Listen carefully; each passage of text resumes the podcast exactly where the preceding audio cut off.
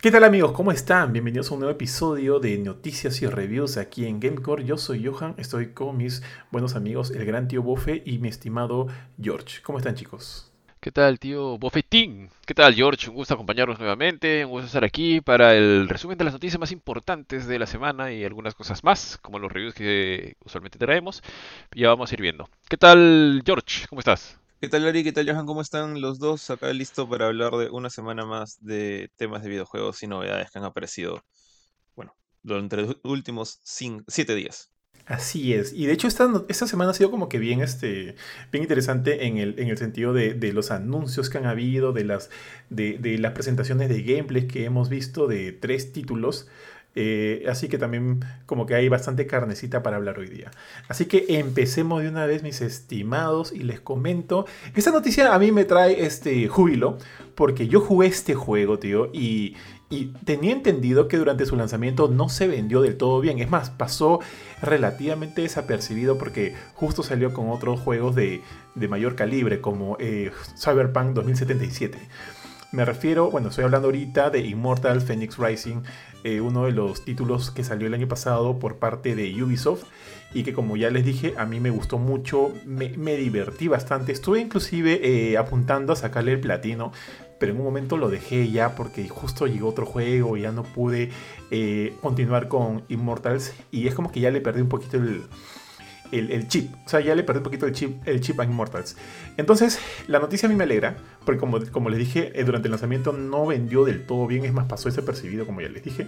Pero ahora sabemos que Ubisoft ha comentado que las ventas de Immortal Phoenix Rising eh, les, ha, les ha causado bastante eh, felicidad. En ese sentido, parece que las ventas han ido bastante bien. De hecho, esto lo comentó Frederic Duguet, que es el director financiero de Ubisoft, quien dijo lo siguiente. A ver, acá tengo la cita textual a ver, un segundo, ahí está. Immortals Phoenix Rising, nuestra nueva IP, sigue teniendo un buen ritmo de ventas, ya que el juego se beneficia de uno de los mayores sentimientos de la comunidad que jamás haya tenido un juego de Ubisoft tiene todo lo necesario para convertirse en un título imperecedero, especialmente en la Switch, donde sigue eh, ampliando el alcance de la audiencia de Ubisoft. Lo cual está bastante bien, o sea, por lo que yo me deja entrever estas líneas, es que de repente el título está teniendo el performance necesario para eventualmente conseguir una secuela, que es algo que a mí me gustaría mucho. Y ojo, hay que tener en cuenta que eh, luego del lanzamiento el título no ha sido abandonado para nada, ha tenido dos grandes expansiones de historia, que de hecho han alargado mucho más la vida del juego. Y eso que, digamos que han pasado eh, cuatro meses, cuatro o cinco meses desde su lanzamiento, es como que entonces en ese sentido es como que ha habido eh, contenido bastante, este, bastante frecuente. Y eso es importante y parece que eso ha hecho que las ventas del juego hayan seguido sumando. Lo que sí me sorprende es que diga que las ventas hayan sido mejor en Switch. Yo no lo probé en Switch, de hecho lo jugué la versión de PlayStation 5, con la cual no tuve ninguna queja.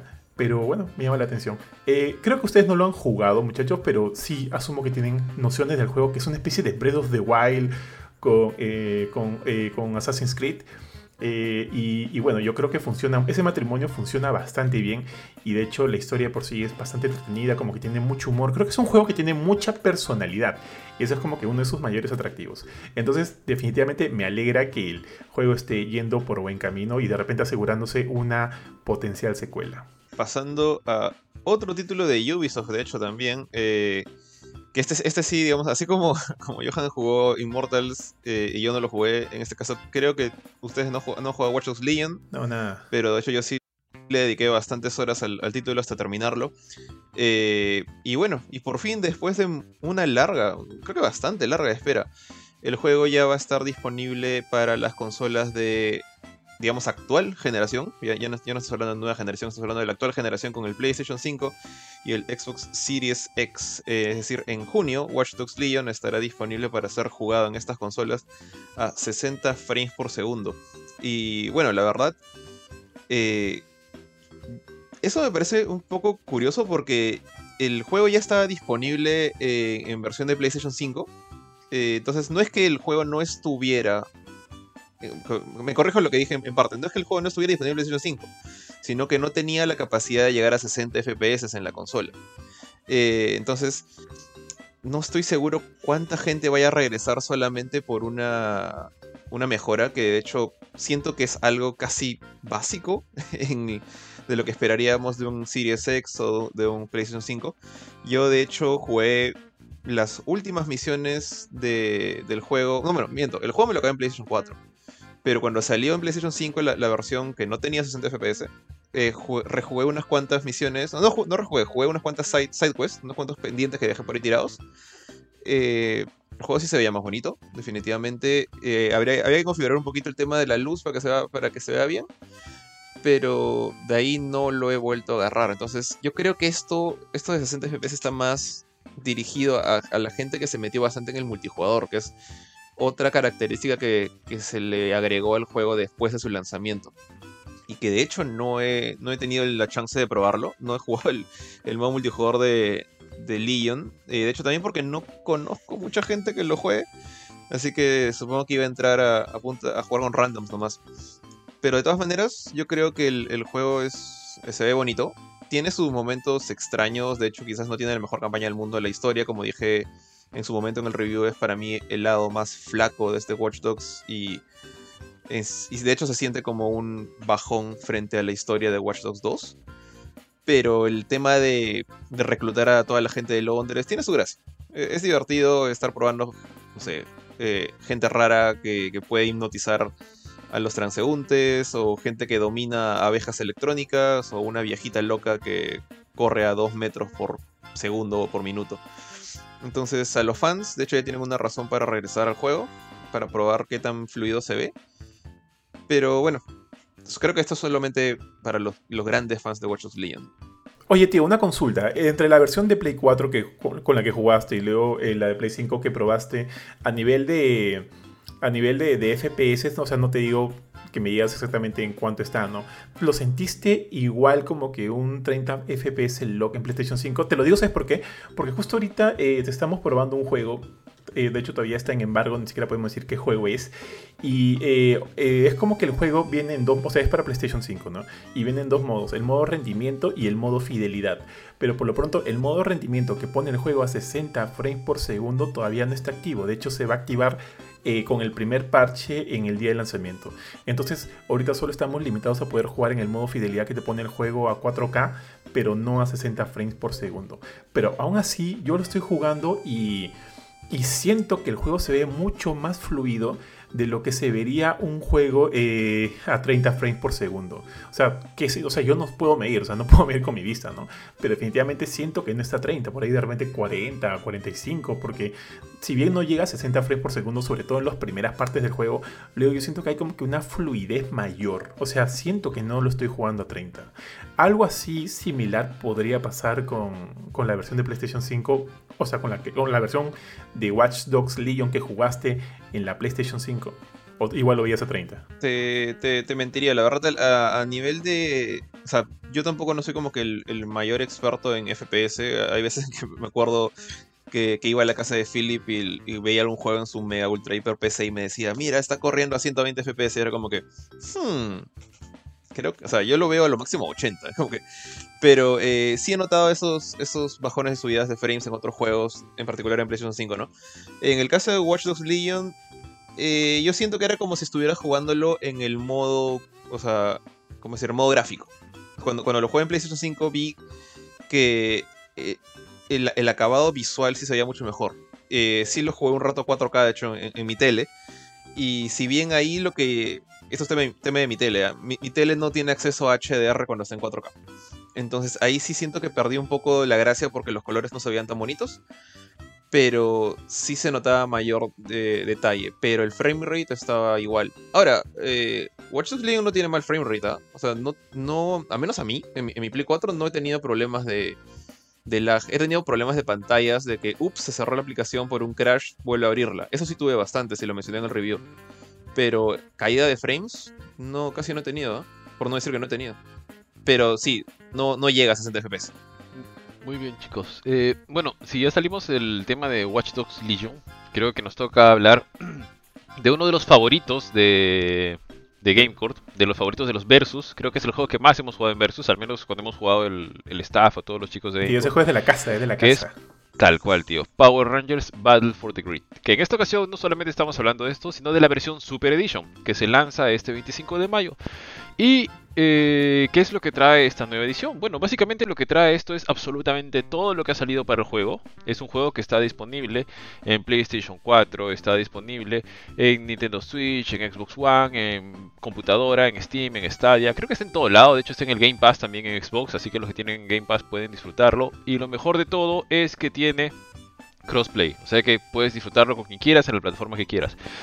Pero esta Super Edition que trae adicional, bueno, trae trae todos los personajes de todas las temporadas. Obviamente viene el juego, vienen los pases, este, los Season Pass de este, todos los que han salido publicados hasta ahora. El Street Fighter Pack, que viene con un personaje de Ryu y un personaje de Chun-Li. Tiene el personaje de Ryu sin casco, que se llama Helmetless Crimson Hawk Ranger Skin. También viene con un Tommy Green Ranger versión 2, o sea, un skin versión 2. Tiene al Lord Dracon Evo 2 skin, o sea, otro skin de Lord Dracon.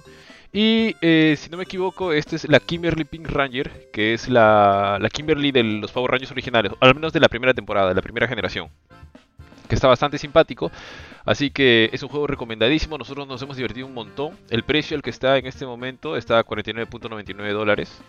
Así que para todo lo que trae, aunque, bueno, si tienes Game Pass tal vez pucha, no sea tan atractivo, pero creo que para todo el que quiera probarlo, todo el que quiera dar una chance, que tenga amigos en diferentes consolas, diferentes plataformas y quieran, quieran disfrutar un buen rato de un buen juego de peleas, porque más allá de que sea crossplay, realmente es un juego muy este, bastante decente y bueno de, peleas. Eh, es creo que la mejor chance si es que quiere jugar este, este jueguito, ¿no? Power Rangers Battle for the Grip Super Edition sale este 25 de mayo, así que totalmente recomendado, chicos, si lo quieren probar. No sé si ustedes quieren comentar algo al respecto. Sí, tío, de hecho, este eh, conociéndome, ya me compré a, Ryu y a, Chun-Li. De hecho, este estuve, estuve jugando el modo arcade con Ryu. Y, me ha parecido entretenido. Me ha parecido entretenido. Todavía no le agarro la maña completa porque eh, he visto, por ejemplo, he visto videos de, Ryu y he visto que puede hacer unos combos así súper atractivos y no te deja caer al piso y demás. Estuve intentando algunos de ellos, pero me cuesta un poco porque entre. entre siento que cuando hago el, el, Hadoken y hago el, el Shoryuken Mm, o sea, eh, la mecánica es igual que cuando estás jugando un juego de Street Fighter, ¿no? De Capcom. Es idéntico, o sea, haces el Abuket idéntico y haces el Shoryuken también de manera idéntica. Y el, y el ataque de, patadita, yo le digo Attack Tac no sé cómo se llama. Si alguno de ustedes lo sabe, avíseme. Entonces, este. Siento que acá eh, me cuesta mucho más hacer. Pukiaku. Ahí está, tío. ¿Lo has leído o lo sabías? Lo sabía, estaba acordándome más ah. un ratito. Ah, okay. Es la, la, patada de helicóptero, pues, ¿no? Sí, sí, sí, sí. Entonces, eh, acá siento que al momento de hacer el Hadoken o el Shoryuken me cuesta delimitarlos un poquito más, ya que los comandos por ahí son relativamente este, similares.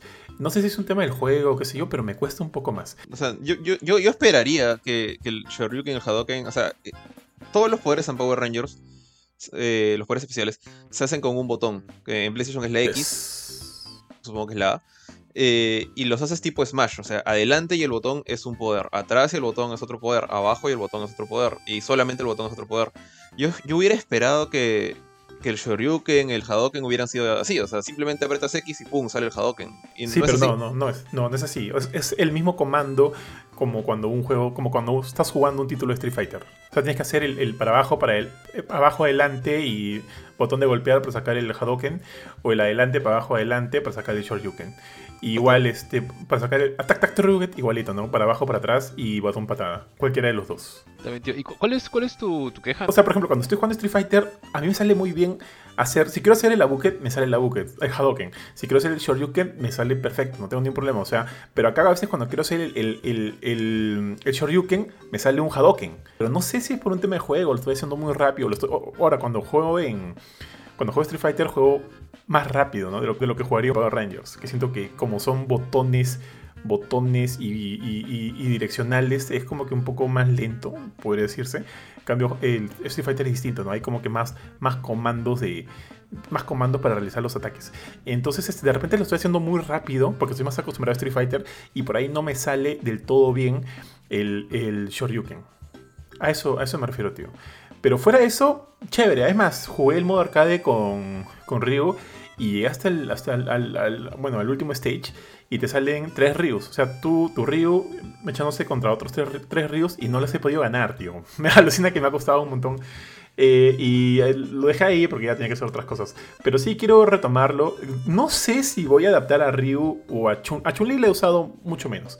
No sé si voy a adaptar a Ryu y a Chun-Li como parte de mi, de mi eh, roster oficial. Pero están interesantes los personajes y de hecho merecen. Vale la pena este probarlos aunque sea un ratito. Tú no los has probado todavía, ¿no, Jorge? Por lo que me, o sea, por la pregunta que me hiciste, es lo que estoy asumiendo. No, no, nada. De hecho, este, no, no, he, no he agarrado Power Rangers estos, estas últimas semanas.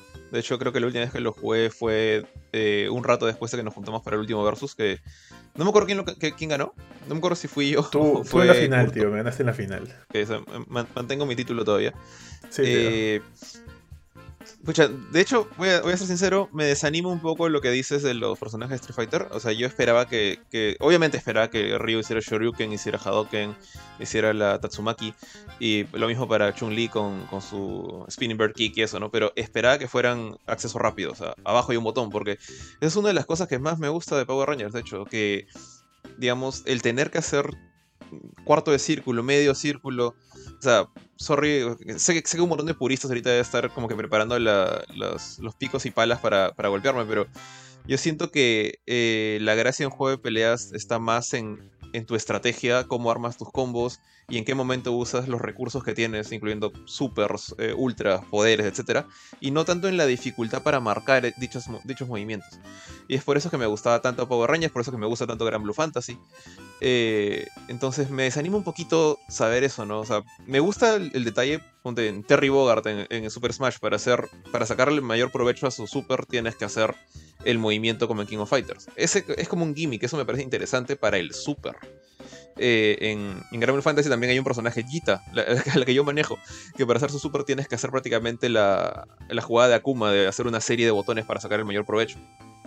Pero, pucha, siento que ahí en Power Rangers Ryu y Chun-Li están en desventaja por culpa de eso. alucina que, o sea, o sea más allá, más allá del, de la buque, del Hadouken o del Shoryuken o de los ataques especiales de Chun-Li, o sea, ambos, al igual que los otros personajes de Power Rangers, también tienen su sistema de combos, ¿no? Que van direccional y botón, dependiendo del botón, qué sé yo, y te hace un combo. Más bien, yo creo que el, que hayan añadido el, el, Hadouken o el Shoryuken es un, es un bonus que puedes eh, sumarlo al, al sistema de combos que estás haciendo sorry, entonces, digamos, si, solamente aprieto con Ryu el botón de especial, ¿qué cosa hace? hace su Super Abuket. O el Super Hadoken. Depende, depende de qué botón utilices, ¿no? Si es el más fuerte o el más débil. Ah, o sea, si solamente aprieto el X, igual hago el Hadoken, solamente que aparte tengo la opción de hacer el corte de círculo. No, no, no, no, no. Ok, ok.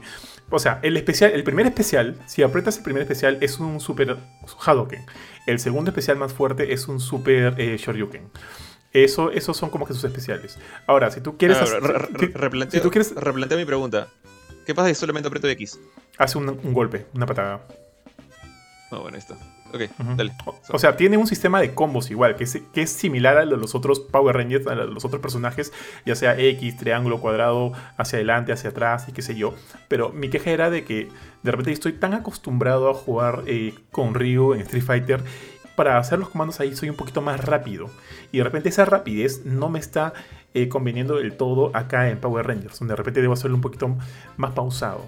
Sí, no, yo creo que ya, ya, toca, toca un nuevo versus pronto, de repente el, el, bueno, el fin de semana que viene, el fin de semana de elecciones, pero de repente el sábado... No...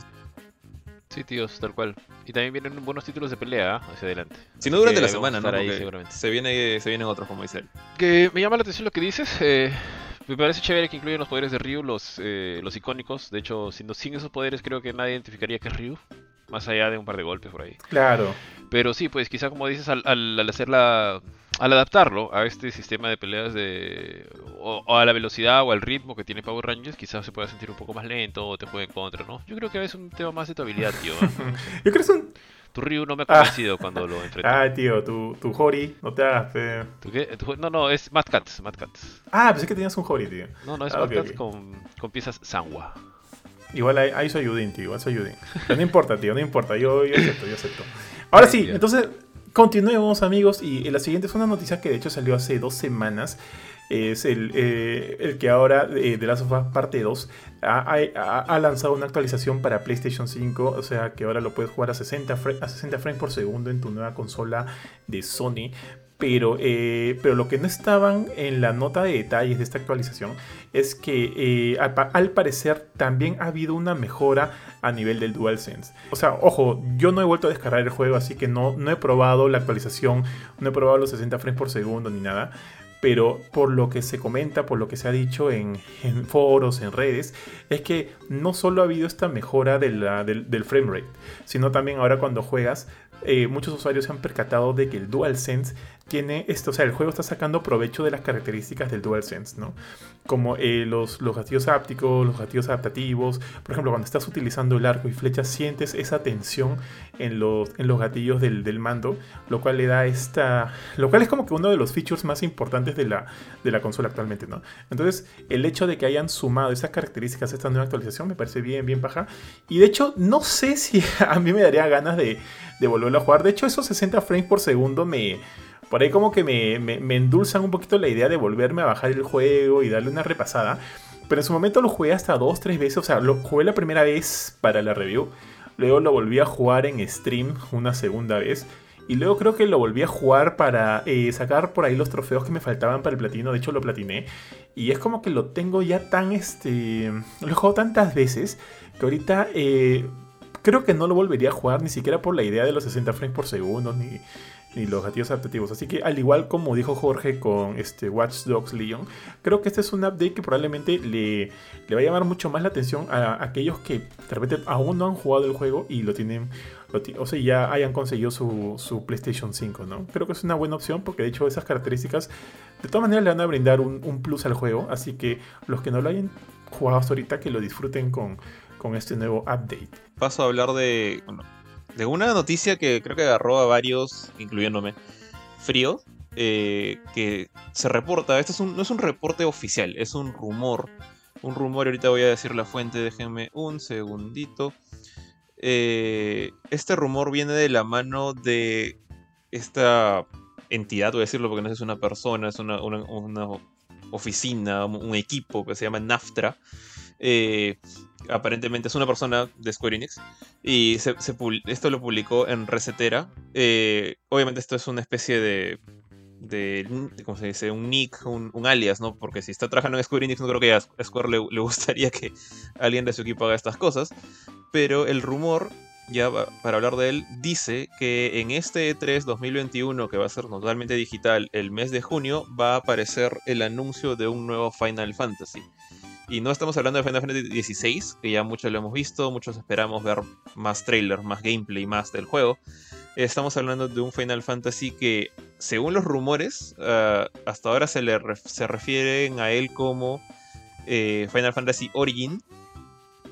Y lo más interesante del rumor realmente es no que haya un nuevo Final Fantasy, que ya de por sí eso lo extraño, sino de que eh, dicen que el gameplay va a tener elementos similares a los de la saga Souls, o más específicamente a la saga Nioh de Koei Tecmo. Eh, porque bueno, según es más, según el rumor, para que no piensen que esto es fijo oficial, el encargado del desarrollo de este juego es Team Ninja. Team Ninja, saben, para, los que no lo saben, son justamente el, estudio detrás de Nioh, de Nioh 2.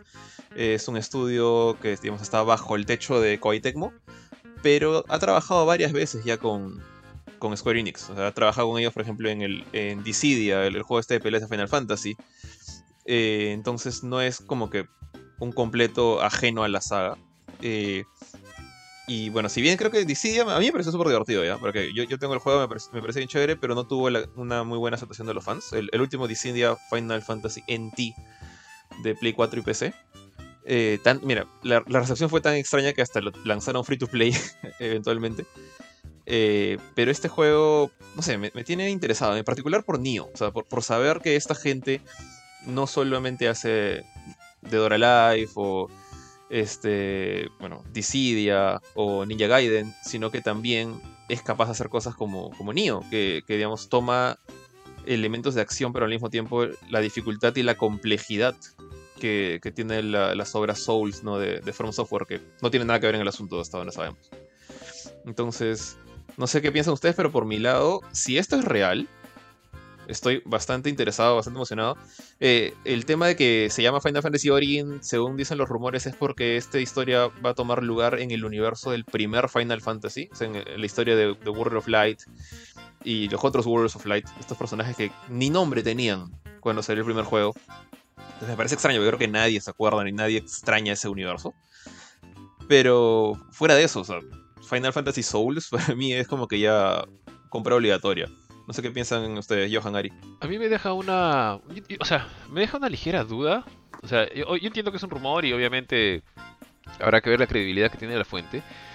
Pero lo que me deja duda es que se indica que se revelaría en el E3 y que es un exclusivo de PlayStation 5. Ahora, creo que Square Enix sí participa en el E3, pero PlayStation 5 ya creo que este hubiera sido su tercer o segundo año fuera del E3, porque, o sea, eh, Sony dijo claramente de que no quiere ser parte del evento y no es parte del evento, ¿no? De hecho es una de las marcas más grandes que se retiró. Bueno, por, porque dice que los objetivos del E3 finalmente no hablan con los de la compañía, así que no quieren ser parte de.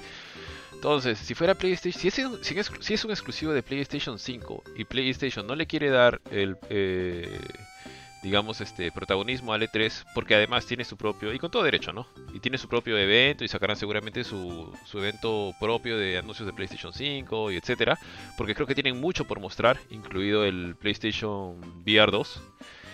Eh, además de tantos títulos que tiene seguramente en, su, en, en producción y demás, me parece raro que, que digamos, este, lo presenten como parte del E3, ¿no? Hubiera creído que algo de esta magnitud, un Final Fantasy exclusivo, que se hable de como que de un regreso o de un de, vuelta al universo original, eh, de un nuevo tipo de Final Fantasy en la jugabilidad. O sea, con tan, una noticia tan, pero tan, digamos, es, porque es una noticia fuerte, es una noticia bomba. Y que sea exclusivo de PlayStation 5, me parecería raro que lo anuncien en el E3 y no en un evento propio de la Play 5, ¿no? Mm. Es, es, es la única observación que tendría al respecto. Por lo demás, totalmente de acuerdo con que me, encantaría ver cómo es que lo están planteando, sobre todo el equipo de Team Ninja. Eh, es el mismo equipo, es bueno, se llama Team Ninja porque ellos son pues los desarrolladores de Ninja Gaiden, ¿cierto? ¿O me estoy equivocando? No, no sé si es por eso, pero son los desarrolladores de Ninja Gaiden, sí. Claro, de Ninja Gaiden, ¿no? Entonces, y e-, tío. Claro, Nio. Nio de los últimos de los últimos años. Eh, bueno, esa es la única duda que me queda, ¿no? De que me parecería raro que lo presenten en el E3. O sea, igual que el tío Buffet también me, me queda esa duda, pero también me pongo a pensar, ¿no? Y si es un exclusivo temporal y de repente o sea, inclusive de hecho, Final Fantasy XVI también se presentó en un evento de Sony. Por lo pronto, eh, sabemos que también, o sea, hasta donde recuerdo, ¿es un exclusivo temporal o es un exclusivo exclusivo? Mm, o sea, se, le presentó como exclusivo. O sea, eh, digamos, eh, no ha habido ninguna confirmación por parte de Square de cuánto tiempo estamos hablando acá.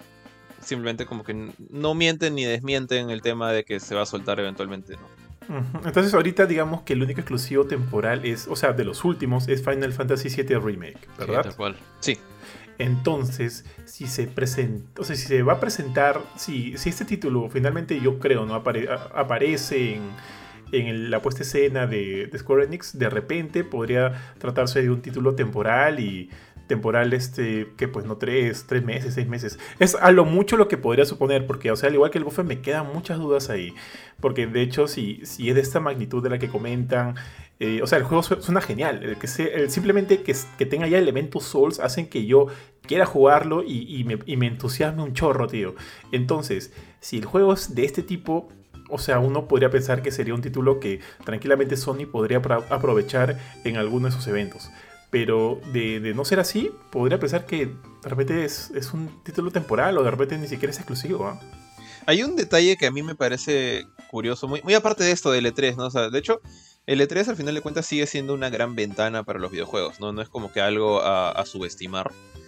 Eh, sí, lo de la exclusividad de PlayStation me parece extraña porque hace tiempo que, no vemos cosas así, eh, digamos, presentándose en, en eventos eh, abiertos que se espera ver cosas para todas las plataformas. Pero tampoco no es como que algo que nunca se ha visto. cuando, por ejemplo, cuando sale un juego de Switch, normalmente uno espera que sea un exclusivo de Switch y no pasa nada. Eh, es un poco más complicado con Sony y con Microsoft. Pero hay un detalle que a mí como que me rompe un poquito la ilusión de todo lo que se ha, rumoreado, porque creo que ya con esto como que exageraron demasiado. Diciendo de que el juego va a tener un demo disponible este mismo año y que la intención de, Square Enix es poner el juego en manos del público para saber si están yendo por el camino correcto. siento que una compañía tan grande como Square Enix no haría eso. O sea, jamás te lanzan un juego abiertamente para que lo juegues con la intención de ver si funciona y luego decir, ah, no funcionó, cancelamos el proyecto. Eso, eso es lo que como que me parece demasiado irreal. Y eso es lo, único, digamos, que me mata ahorita casi al 100% de la teoría loca. Pero, y si vamos por el otro lado, si vamos por el lado de Team Ninja, que supuestamente son los que están eh, este, supervisando, haciendo, desarrollando este proyecto, eh, luego de Neo 2, ellos han dicho que ya, ya cerraron con Neo, ya no van a seguir este, pusheando esa, franquicia, sino ya están pasando a lo siguiente, ¿no?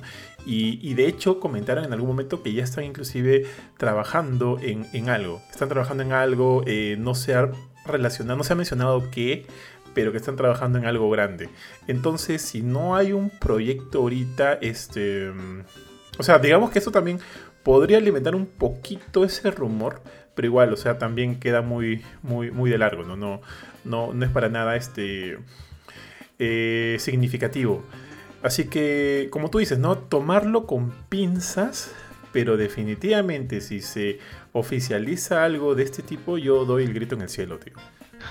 sí, tío, y sobre lo que dijo George, este, yo creo que la tendencia ha cambiado un poquito en los últimos años. Bueno, sí, en los últimos años, Y sobre todo, creo que ya el, el pico, la cumbre, lo que les ha hecho voltear a todos la mirada ha sido Cyberpunk, que hasta ahora arrastra problemas y, de hecho eh, tiene un juicio que se le viene ahora en junio, si no estoy mal y demás. Y es que eh, anteriormente creo que los proyectos se, anunciaban en una etapa muy temprana. Entonces, obviamente, en un proyecto en una etapa tan temprana, usualmente podían suceder miles de cosas, inclusive cancelarse el proyecto a medio camino. Hemos visto tantos ejemplos de esto. Ahorita se me viene uno a la mente que es el de Scalebound de, de Xbox. Entonces, eh, Bethesda hizo algo en un momento, por así decirlo, la, la gran Bethesda, que anunció creo que Fallout 4. Y en el momento que anuncia Fallout 4, este, toda la gente, ok, ¿y cuándo sale todo esto? Y dijeron, no, sale de cada cuatro meses. Y era como que, o sea, el tiempo de... Nadie se esperaba eso porque era como que muy pronto.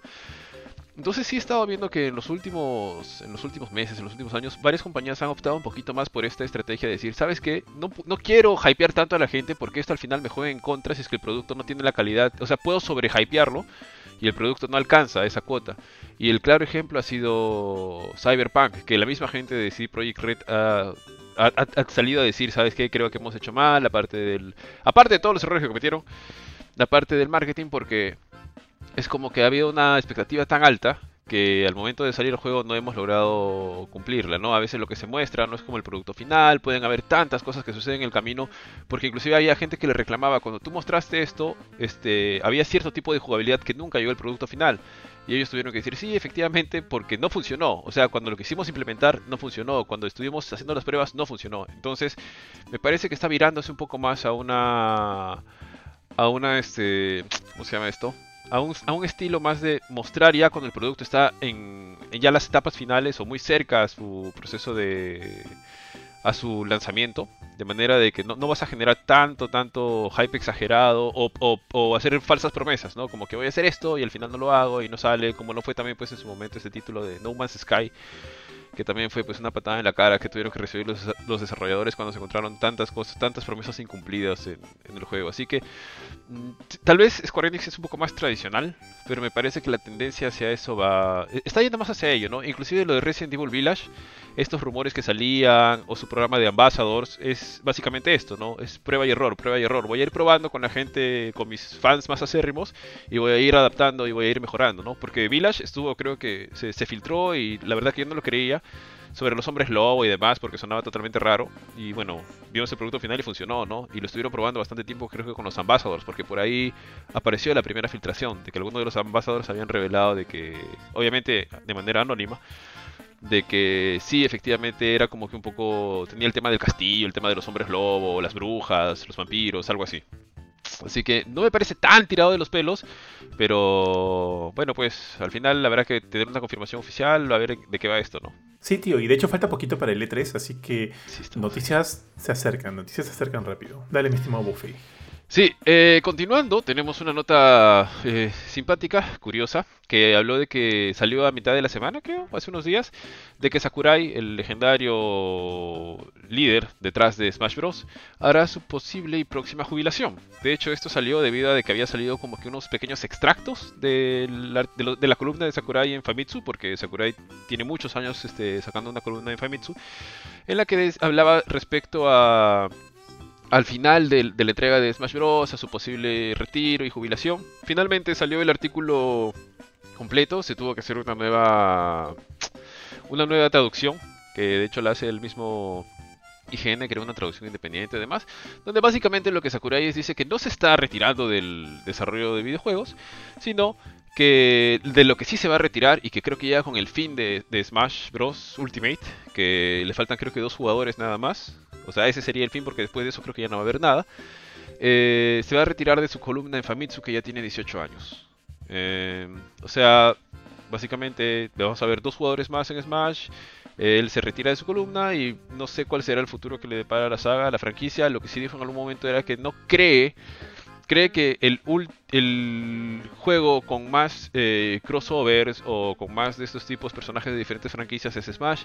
No cree que exista algo igual, probablemente ni siquiera para la saga misma, porque ha sido un gran esfuerzo. Bueno, ya sabemos que tiene unos buenos años Smash para llegar a ese, esa cantidad de luchadores, ese rooster con el que maneja, esa cantidad de personajes integrados de tantas franquicias, de marcas inclusive este, distintas o ajenas a Nintendo, pero que tienen alguna relación con ellos. Así que todavía tenemos a Kurai para rato. Sí, sí, digamos, eh, piensa al respecto o considera su posible jubilación en algún momento, es algo que se le ha venido a la cabeza, pero que no es algo inmediato, ¿no? Así que eso por el lado, así que no sé si va a ser Smash más adelante, por lo pronto pues, sigamos disfrutando el Smash que tenemos en este momento con la cantidad eh, absurda y ridícula de personajes que tiene. Pero todavía tenemos Sakurai para un buen rato más. Tío, todo esto, ¿cuántos años tiene Sakurai, weón? O sea, tú lo ves en las fotos y no se ve tan tío. Es una buena pregunta, tío, que voy a buscar en este momento porque me he la duda. Sí, es el... Debe tener 50 y pocos o 40 y muchos, me algo así. Que tiene 50 años. 50 años dice aquí. 3 de agosto 50 años. sí. Ah, pucha, porque el, león, o sea, cada año lo veo, me da risa porque, o sea, a, a puerta del lanzamiento de, de, los Smash, lo ves acabado, lo ves cada vez más flaquito y qué sé yo, pero luego de eso lo ves rejuvenecido otra vez, según este, tengo una teoría, creo que la escuché en algún momento, en realidad se la escuché creo que a alguien en algún momento, que cada vez que lanza un nuevo DLC, un nuevo personaje, se le suman más años a su vida, tío. El weón, eh, tú lo ves y está jovencito, tío. Parece que se hubiera hecho un pacto el weón. Parece, parece un primo mío de menor que yo, tío. Tío, lo, este que sí dijo fue en algún momento era de que sí estaba como que reformulando un poco su vida porque era muy extenuante. Creo que trabajaba creo que hasta las 10 de la noche, 10 horas al día. Se desmayaba incluso. Sí, sí, sí, sí, es algo bien bien extenuante, que estaba empezando a reformular un poco su, su vida personal. El crunch, tío. Pero sí, el, pata, el pata menos mal, o sea, bueno, me parece paja que haga estos cambios en su vida, que de hecho sí, sí leí la noticia, leí los, los eventos estos en los cuales sufría desmayos, sufría descompensaciones, no se sentía bien, estaba totalmente agobiado por el trabajo, que es, que es, que es parte de un estrés laboral que evidentemente no, no es bueno. Y, y paja, y paja que esté tratando de darle un, un vuelco a eso, porque para mantener una vida saludable definitivamente tienes que tener un buen, este, digamos, en ese caso, ¿no? En ese caso, porque creo que para una vida saludable tienes que hacer muchas cosas, pero en ese caso tienes que tener un, eh, una buena dosis laboral, tío, que no interrumpa tus horas de sueño, que no interrumpa tus alimentos, tu disfrute con tu, con tu familia, amigos, qué sé yo y demás. Este, paja, paja que esté haciendo eso, pero igual, tío, a mí me, me me cae la duda y estoy seguro que el hombre se baña con, con no sé, pues sangre de vírgenes, ¿no? Para aumentarse como que 10 años más de vida, rejuvenecer 10 años más de vida. Porque eso no me parece. Aunque, aunque, acá. Eh, bueno, ya, no. No quiero seguir hablando de eso. Eh, y sí, tío. Eh, Jorge, ¿algo que comentar acerca de esto? No, no, nada, está bien. Este, ojalá que. Bueno, que, que, Sakurai sepa medirse bien, no le pase lo que le pasó a Ono hace tiempo que, que terminó en el hospital, no sé si se acuerdan ustedes, el, el, buen Ono. Sí, sí, tío.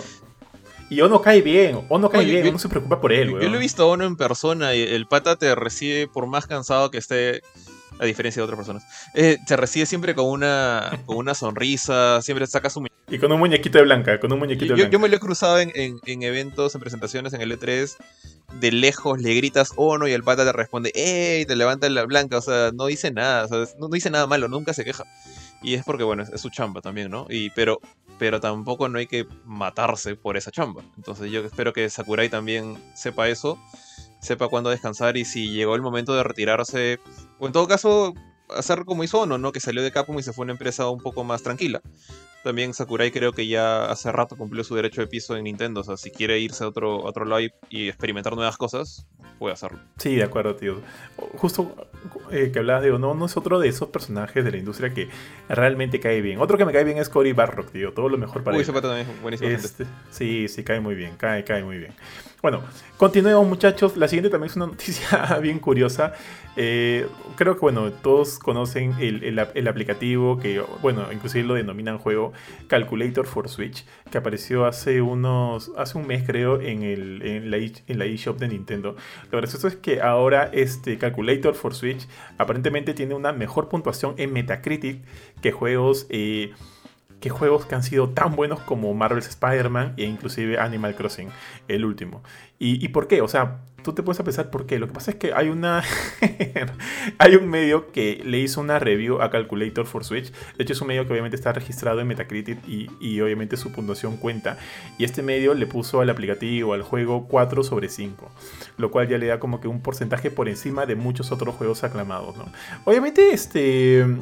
mm, yo no he probado el aplicativo porque de hecho creo que una calculadora es algo que o tienes en tu celular, en tu, en tu, en tu reloj, o si tienes una calculadora física ahí en tu mano, ¿no? O sea, creo que es uno de esos aplicativos que jamás compraría en Nintendo Switch, sinceramente. ¿Cuesta?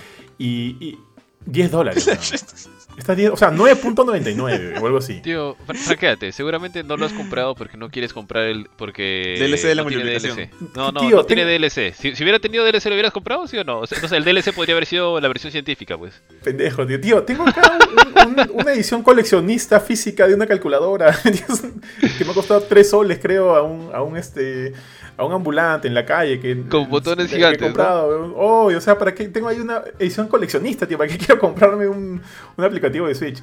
Pero sí, creo que lo, o sea, me- la noticia me parece curiosa, pero me parece bien bien angurriento que lo vendan a 10 cocos, pechuls. No, es O- demasiado. ojo, ojo, ojo, es una calculadora científica también, ¿ah?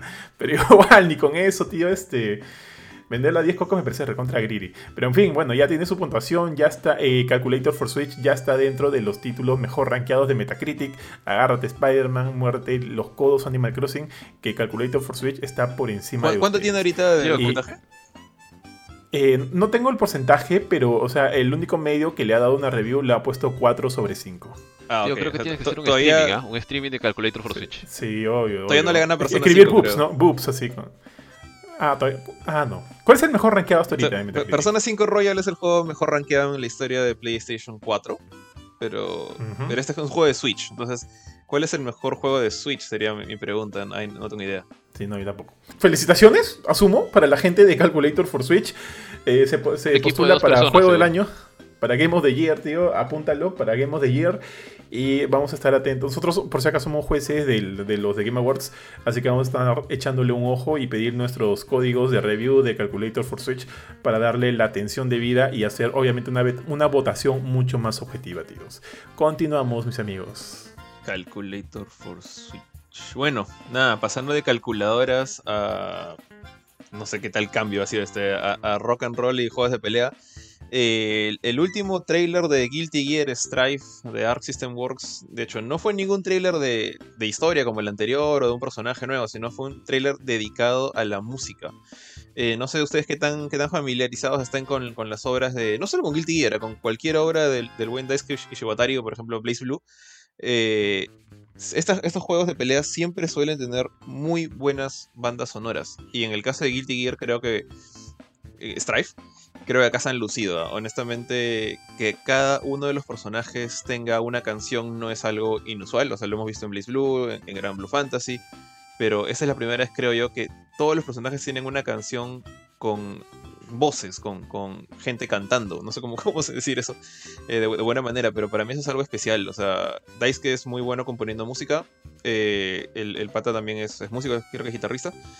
Tuve la, la chan- de hecho, tuve la chance de conocerlo en un concierto de, de, de Video Games Live a, a. Ten- tengo justo ahí su autógrafo y entonces el, el pata hace música increíble.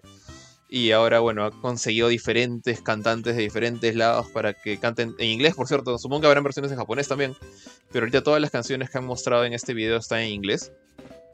Y desde la conocidísima Smell of the Game, que fue la que lanzó el primer tráiler hace ya un año y pico, eh, de Guilty Gear Strive, hasta una canción que ha agarrado, me da, risa que agarraba la fanática de Guilty Gear como que por sorpresa, que es la canción de, este personaje Mai, o Mei, eh, Mei es porque es griega, esta chica, chica pirata, que le han dado una canción que se llama Disaster of, of Passion, que es la primera canción que le he escuchado, creo, que yo recuerdo ahorita en Guilty Gear, cantada por, por este, una voz femenina. Y la gente se ha vuelto loca. Hay una cantidad de memes ridículos en internet ahorita de, reacciones de diferentes personas. La- han agarrado a la, canción como, como si fuera el nuevo eh, Devil Trigger del año. Y, y nada, o sea, para esto, la gente que compre eh, o preordene la versión Ultimate, la versión coleccionista, la, versión más grande de Guilty Gear Strive eh, digital, va a recibir una versión digital de la banda sonora del juego que no solo tiene los 15, la- las 15 canciones cantadas para cada uno de los personajes y Smell of the Game, o sea, 16 canciones cantadas, sino también tiene un total de, si no me equivoco, de 50, por favor, no, espero no equivocarme con el número, canciones eh, instrumentales. O sea, es, es una señora banda sonora bien gordita, no es como esos CDs que, de 10, 12 canciones que le compras a tu artista favorito, no, es una colección enorme de música de Guilty Gear. Así que, pucha, ojalá, ojalá lo, lo vendan también por separado para la gente que compre la versión estándar. Pero por mientras lo disfrutaremos en el juego mientras nos, nos damos unos buenos madrazos.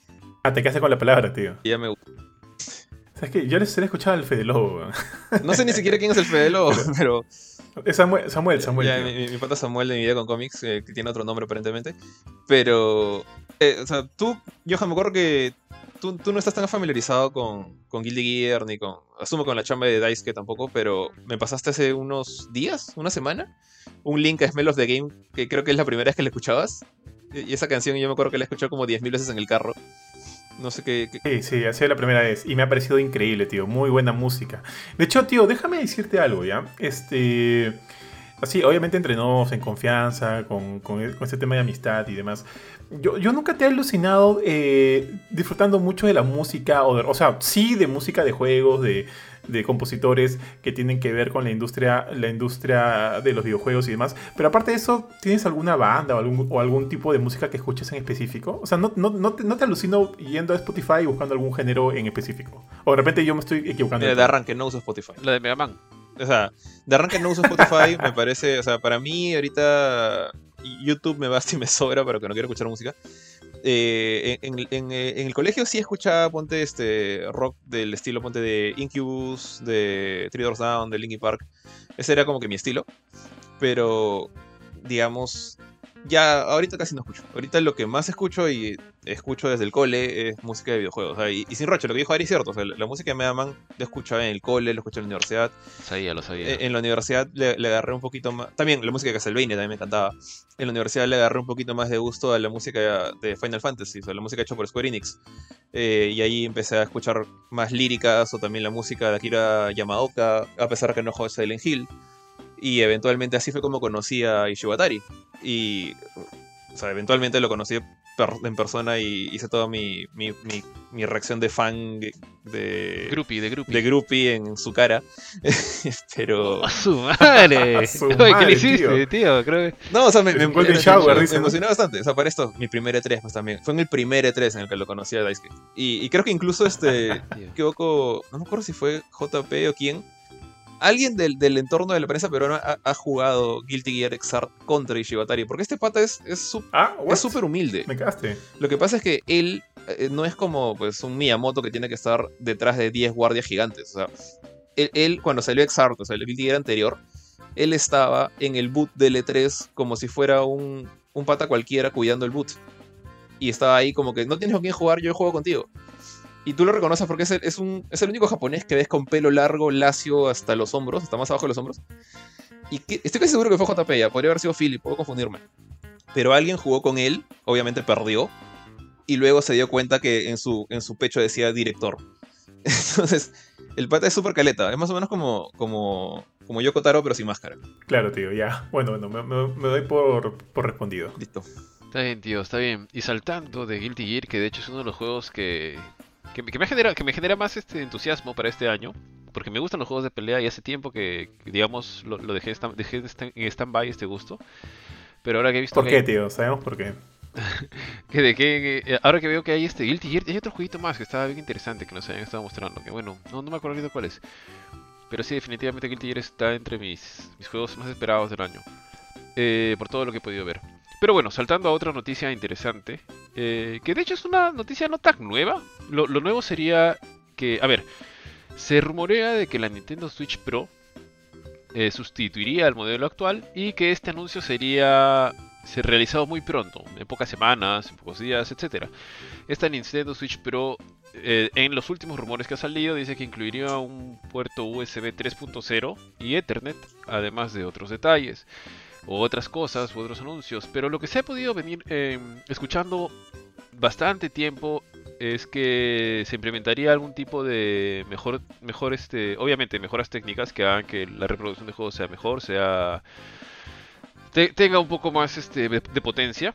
Que muchos han hablado de que puede puede venir eh, sea compatible con 4K, otros dicen que la pantalla va a ser mucho más grande, que es otro tipo de procesador, otro tipo de batería, etcétera. Lo que es claro es que a ver, yo diría que es claro porque es básicamente es la historia de Nintendo con sus consolas portátiles, es que vamos a tener una revisión de la Nintendo Switch en algún momento, sí. De hecho, Nintendo muchas veces ha dicho de que no están trabajando en eso, pero ya creo que ya le viene tocando, ¿no? De hecho, en la Nintendo la Nintendo 3DS cuando sale tuvo la siguiente revisión que fue la que, vino bastante rápido, que creo que fue la 3DS XL, luego vino la la, la 3DS Pro, 3DS no sé cuántos que iban mejorando, que traía la segundo, el segundo joystick, luego vino la 2DS, la 2DS XL, X cantidad. Igual fue con la Nintendo DS, igual fue con el, con el Game Boy Advance, etcétera. Entonces, no es extraño, no sería raro en absoluto. De hecho, lo raro sería ver que no lo haga, que Nintendo le haga una revisión a la Nintendo Switch.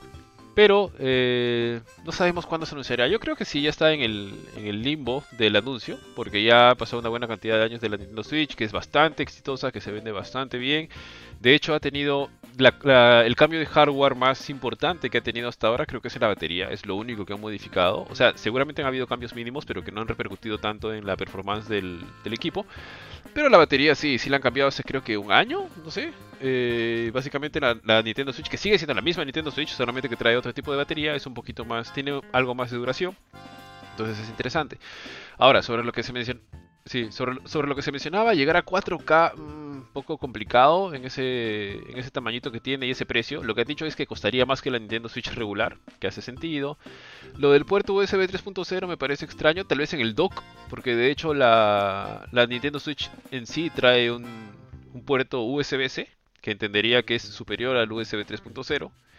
Ethernet, un puerto Ethernet sí no lo trae. De hecho, si tú quieres conectar por cable tu, tu dock, que es lo único que puedes conectar, necesitas usar una, un adaptador de USB a, a puerto Ethernet. Y lo otro es que otro rumor que se venía mencionando, que de hecho esto no tiene nada que ver con la nueva Nintendo Switch, sino que es que podría ser de que Nintendo lance una, un parche o una actualización para que puedas utilizar tus dispositivos Bluetooth con la consola sin necesidad de algún dongle o accesorio adicional para poder escuchar eh, de manera wireless tu, a la Nintendo Switch, ¿no?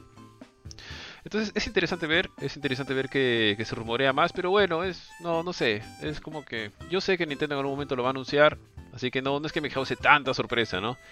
Pero sí de todas maneras me gustaría ver de qué va la nueva Nintendo Switch. Y eso básicamente, no sé si alguno de ustedes tiene algún, algún detalle adicional sobre la nueva Nintendo Switch que le llaman Nintendo Switch Pro. Eh, no, no, no detalles, tío, pero bueno, escuché que se estaba eh, por ahí sorteando un nombre como que la New Nintendo Switch. Eh, es como que Pro es parte de los rumores, ¿no? Podría llamarse como que una New Nintendo Switch, a pesar que muchas, muchas personas querían que se llamara la Super Nintendo Switch, ¿no? Para, para, este, para recordar un poquito la época de Nintendo y Super Nintendo. Tío, o sea, la única duda que a mí me quedaría, y en realidad no creo ya, porque o sea, la cantidad de usuarios que ahorita tienen una Nintendo Switch es bastante grande. De hecho, es una de las consolas más exitosas ahorita de la casa de, de la gran N. Entonces, o sea, yo me pregunto si con la salida de esta nueva Nintendo Switch delimitaría de repente el acceso a algunos juegos que de repente solo podrían correrse en esta nueva consola de Nintendo. Lo cual, como te digo, no creo, no creo, pero siempre hay una posibilidad, ¿no? Justo mencionaste que cuando salió este nuevo este, Nintendo 3DS, digamos que como que las anteriores versiones de, Nintendo 3DS tuvieron que comprarse, comprarse, un tipo de acoplamiento para poder hacer uso de algunos juegos donde tenías que, eh, mover la cámara. En este caso, este, por ejemplo, creo que ese, ese adaptamiento fue necesario para juegos como el. Como, de repente estoy equivocándome, ¿eh? el, el, Resident Evil Revelations, el 1, el 2, no sé cuál, el 1 creo, y, para por ahí alguno que otro. Entonces, no, no, dudo mucho que hagan algo así, porque definitivamente, como te digo, el, el, número de usuarios que cuenta ahorita con una Nintendo Switch es bastante grande y definitivamente tienen que seguir aprovechándolo porque ya hay un montón de dinero pero ya hay constancia de que ha sucedido antes, pues, ¿no? Entonces habría que ver si esto delimitaría algunos juegos que, se lancen eventualmente. Porque definitivamente es como que un nuevo rediseño, no es que esté entrando una nueva generación tampoco. Claro, es una versión mejorada nada más, ¿no? Yo me imagino que... No sé si ha habido el caso de algún juego que te excluía. creo que el, un Xenoblade lo único que hacía era que efectivamente requerías el adaptador, porque el adaptador también salió en la vida temprana del, de la 3DS, ¿ah? No, no es que salió justo para este juego, como tú dices, Revelations es creo que entre los primeros juegos que salió, el primer Revelations para la 3DS y lo podías jugar sin este adaptador, solamente que con el adaptador se jugaba mucho mejor. Eh, había otro juego, tío. Eh, creo que el Kit Icarus también había. De los, de los primeros juegos, el Kit Icarus también se jugaba mucho mejor con el adaptador, ¿no? O sea, que, que el adaptador lo que traía era el segundo joystick porque solamente venía la cruceta en el lado derecho. segundo joystick. Así es, así es. Tío, pero también recuerda que ahorita que salió la Nintendo Switch Lite, creo que hay algunos juegos que obviamente no puedes jugar, o sea, unos juegos de, Nintendo Switch que no puedes jugar si es que tienes una Nintendo Switch, Switch Lite, ya que necesitas que los Joy-Cons estén este, desacoplados del sistema. Y la Nintendo Switch, Switch Lite los tienes este, ahí pegados, imposible de sacar. Eh, no recuerdo ahorita los juegos, pero sí me acuerdo que en algún momento se quejaron de eso. No sé si One, Two, Three eh, Switch. Había un juego One, Two, Three Switch, uno de los juegos de lanzamiento de la consola, que tenías que jugarlo eh, con los Joy-Cons desacoplados. Lo tenía que hacer uno cada persona. Entonces repito, o sea, ya hay datos de que de alguna manera estos nuevos modelos delimitan un poquito el acceso a todos los juegos. Como te digo, dudo que vaya a ser así, pero ya hay datos, tío. O sea, ya, ya hay historia. Pero habría que ver, pues, ¿no? Habría que ver cómo, qué lanzan, cómo lo lanzan. De hecho, este, los specs suenan bien. Algunos suenan demasiado bien como para de repente creerlos del todo. Pero mm, me queda la duda, me queda la duda, mi estimado tío, tío Bofetón.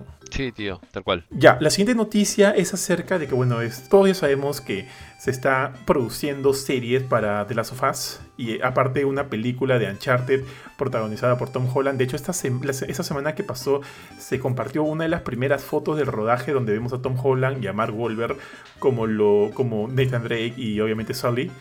¿Cómo se pilla Sully? No tengo ahorita el apellido en mente, pero, pero bueno, están ahí los dos.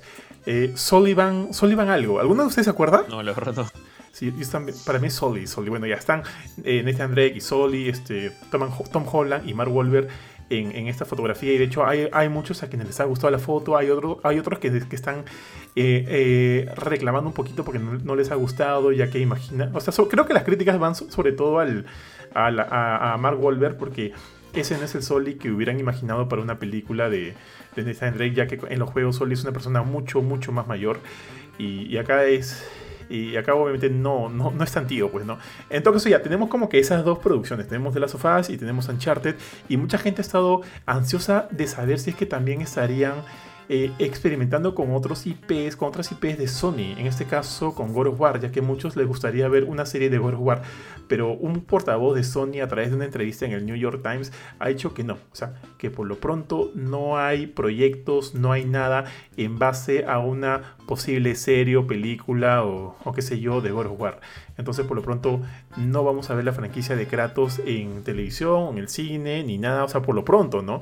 Ya que este o sea, yo creo que ahorita hay dos producciones que PlayStation Productions tiene en manos, que son las que ya mencioné, y que asumo que tienen que acabarlas bien, todo tiene que acabar bien, de repente para pasar a la siguiente. Ahora, eh, chicos, sí sé que hace como que 10 años atrás se estuvo eh, planeando un proyecto en base a God of War. No tengo muchos detalles sobre eso, pero sí se quiso hacer una película en algún momento. Eh, en una película live action, ¿ustedes a quiénes castearían como Kratos? eh? ¿A la roca? ¿Al ¿La pata que le hace la voz a, a Kratos? La Roca. Nada que ver, ¿eh? Sí. Al pata que Ah, le hace la voz a Kratos. Creo que El- el al Kratos. Aquaman. Ah, Momoa puede ser, ¿ah? Momoa Calvo puede ser. O sea, estamos hablando de un Kratos joven, imagino, del de la 1, ¿no? Mm, sí, pues. Ya, si Sí. es así, supongo que sí. O sea, si, si afeitas a Momoa, puede ser. Peladito. Momoa puede ser. Momoa puede ser, tío. Momoa puede ser.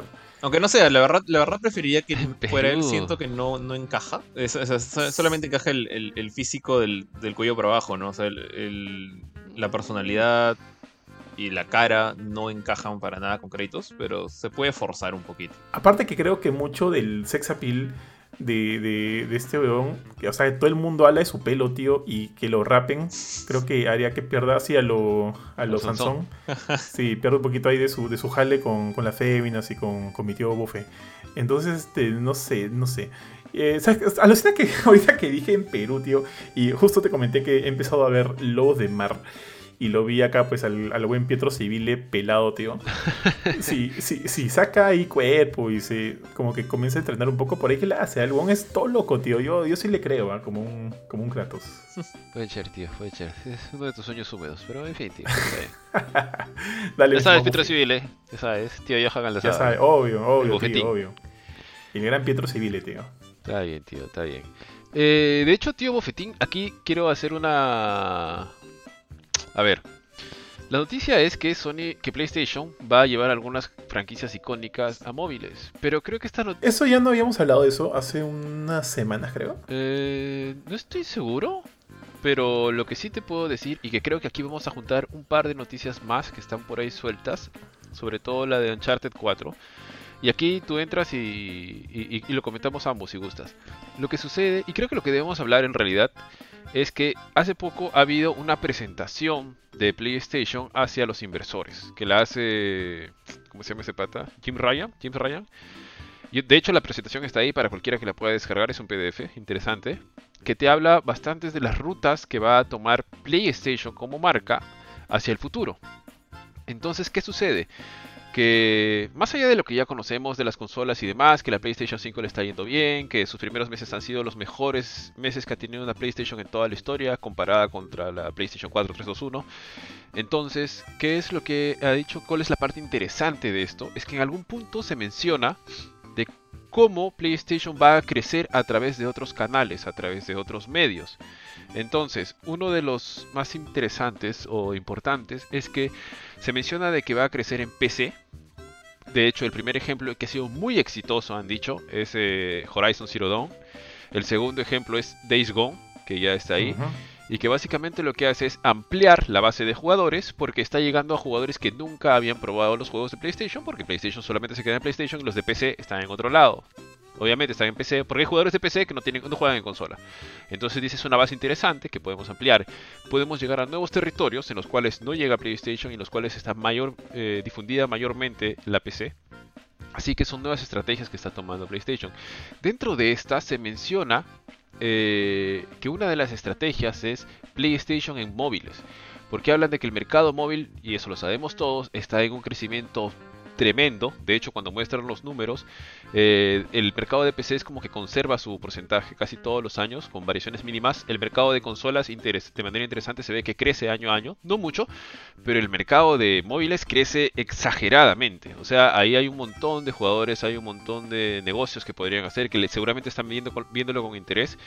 No han dicho si es una, una saga que ya tienen, pero lo que sí han hablado es de que podría ser que se desarrollen algunas, eh, algunos juegos icónicos, ¿no? Que seguramente podríamos ver alguna versión móvil o alguna versión adaptable o algún algo que sea relacionado al juego. Entonces es interesante ver que estén apuntando a otros otros canales de distribución, como podrían ser los móviles, que sería interesante ver, ¿ah? ¿Por qué no? Bueno, Nintendo lo ha intentado, creo que Nintendo no le ha funcionado del todo. Yo jugué el Mario, Mario- Super Mario Run, creo que se llamaba, que me gustó bastante, ¿ah? me gustó muchísimo, pero no pagué la plata porque no, solamente jugué los primeros niveles, me gustó, me pareció que estaba muy bien desarrollado para hacer un juego de, de móvil.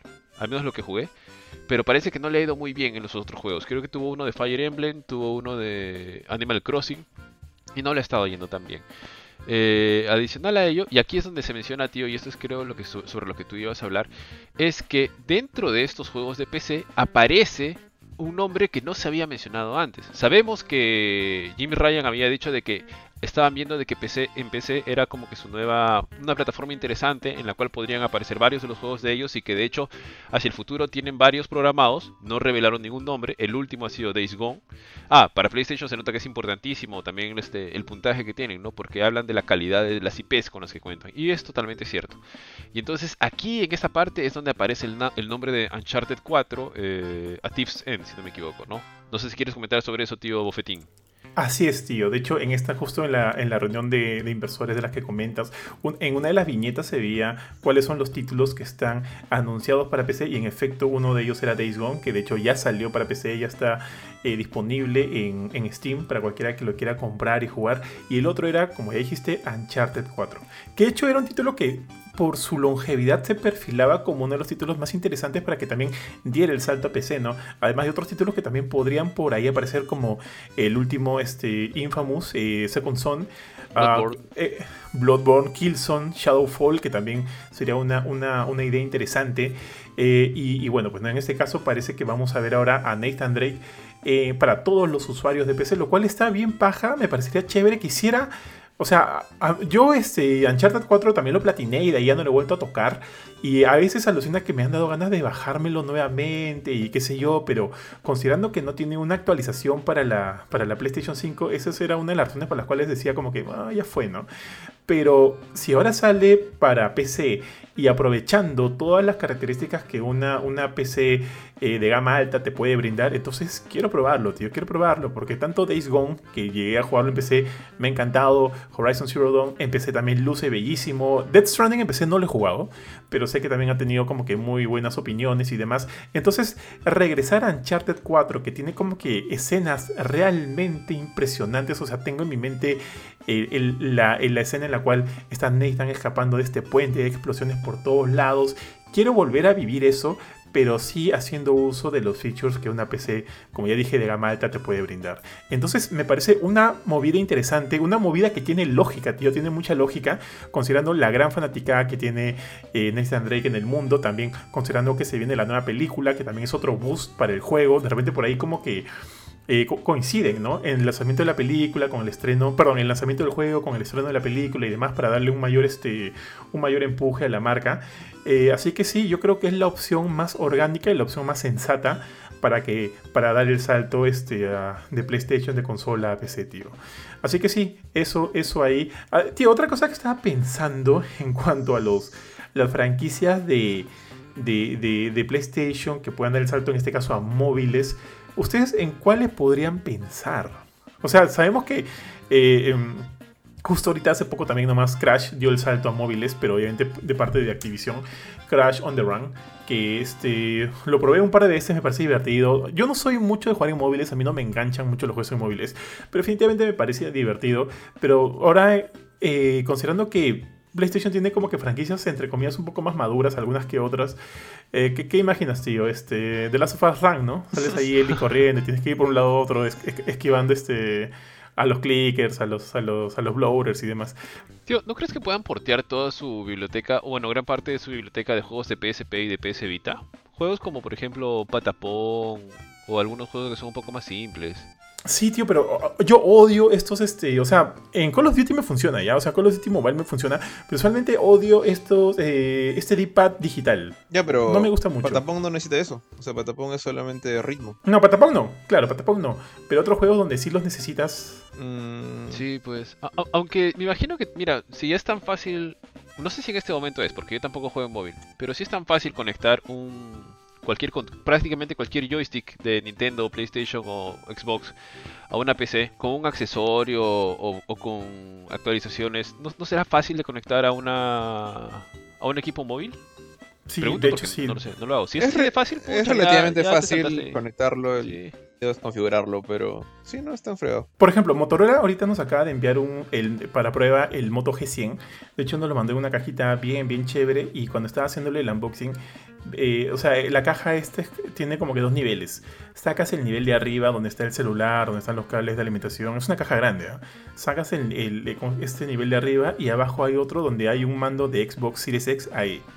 O sea, como que esta, este celular de presentación que nos han brindado trae un mando de Xbox para que vean que la, conectividad es mucho más sencilla de lo, que, de lo que realmente parece. De hecho, recién voy a probar el celular y ya eventualmente vamos a, brindar nuestras opiniones acerca del nuevo Moto G100 de Motorola. Pero, o sea, que para que vendan el, el marketing con un mando de Xbox, porque no sé si va a salir con un mando de Xbox a la venta, pero por lo menos el marketing lo tiene, entonces ya es algo, ¿no? Que te dice que, que de repente se está apuntando a esto. O sea, y en base a eso, tío, eh, sí, pues no, muchas de las franquicias de, por lo menos las más antiguas de PlayStation, podrían adaptarse bien a móviles. Ahora no sé qué tan fácil será hacer el port, ¿no? Tal vez es súper complicado portear de PSP o de PlayStation Vita a, móvil, ¿no? No tengo ni la menor idea, pero digamos, al menos así comparando de una manera rápida es lo más, más digamos, lo más parecido posible, ¿no? De hecho, una computadora, una computadora, un celular de gama alta de este momento seguramente que es 10 veces superior a cualquiera de esos dos, ¿no? Sí, tío. Sí.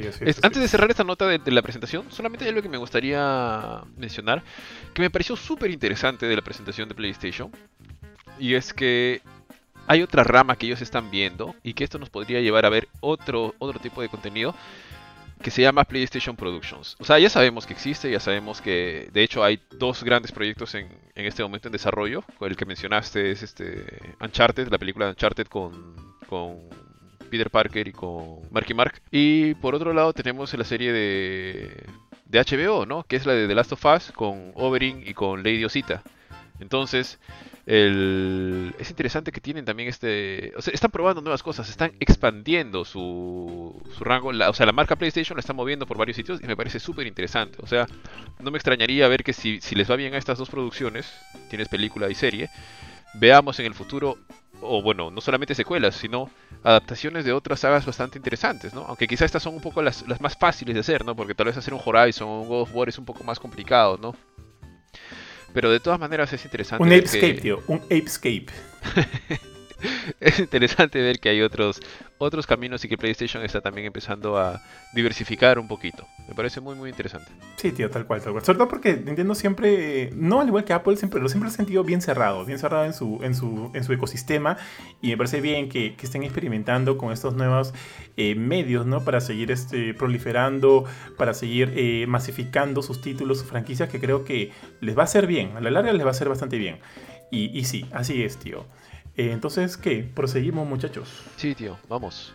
Chicos, siguiendo con las noticias, hay, hay algunas muy buenas por parte de los amigos de EA que han comentado. Bueno, no, eso lo ha comentado de hecho la misma desarrolladora de, del juego, Valen, Valen, que ha dicho que su último juego, Knockout City, ha alcanzado los 2 millones de jugadores en solo 3 días. Ojo que esto también se debe a que el juego ha estado gratuito en este periodo de 10 días para que cualquiera lo pueda descargar en cualquiera de las consolas en las cuales ha salido, ¿no? que son en las de PlayStation, Xbox, Nintendo y PC.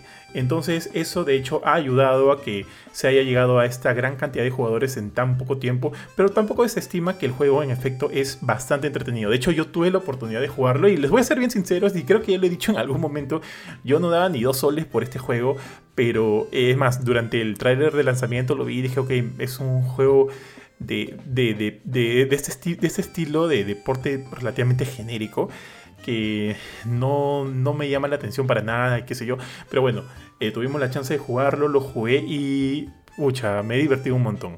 El juego, eh, o sea, la premisa es simple, es Dodgeball, es un juego de Dodgeball y Ahora que lo pienso, ¿han habido juegos de Dodgeball anteriormente? No que recuerde. Sí, está. ¿Cuál? O sea, sí hay este toda una. toda una franquicia de Dodgeball de Kunio Kun. Ah, me matas. ¿Y qué tal, ah? O sea, es antiguazo. Estamos hablando de un juego de. de que creo, creo, que empezó en el NES. O sea, podría ser incluso antes. Pero. Ya, pero bueno, pues ya, ya no. es ya, ya es otra cosa, pues. Sí, no es muy popular en este lado del mundo, pero es una cosa, en Japón ya es como una leyenda esa serie. Pero ha proseguido en Sí. PlayStation y todo, eh, o sea, hasta los últimos años. Sí, salió en, en Play 4, salió una especie de versión especial. O sea, sigue con, con gráficos 8 bits, así todo retro, pero sí, sí se mantiene con vida. Ah, inter- interesante, ¿eh? no, no, no conocía esta franquicia, pero, pero, o sea, las diferencias, Ah, si me dices de 8 bits Son brutales. a lo que es Knockout City ya, ya es otra cosa totalmente distinta, pues.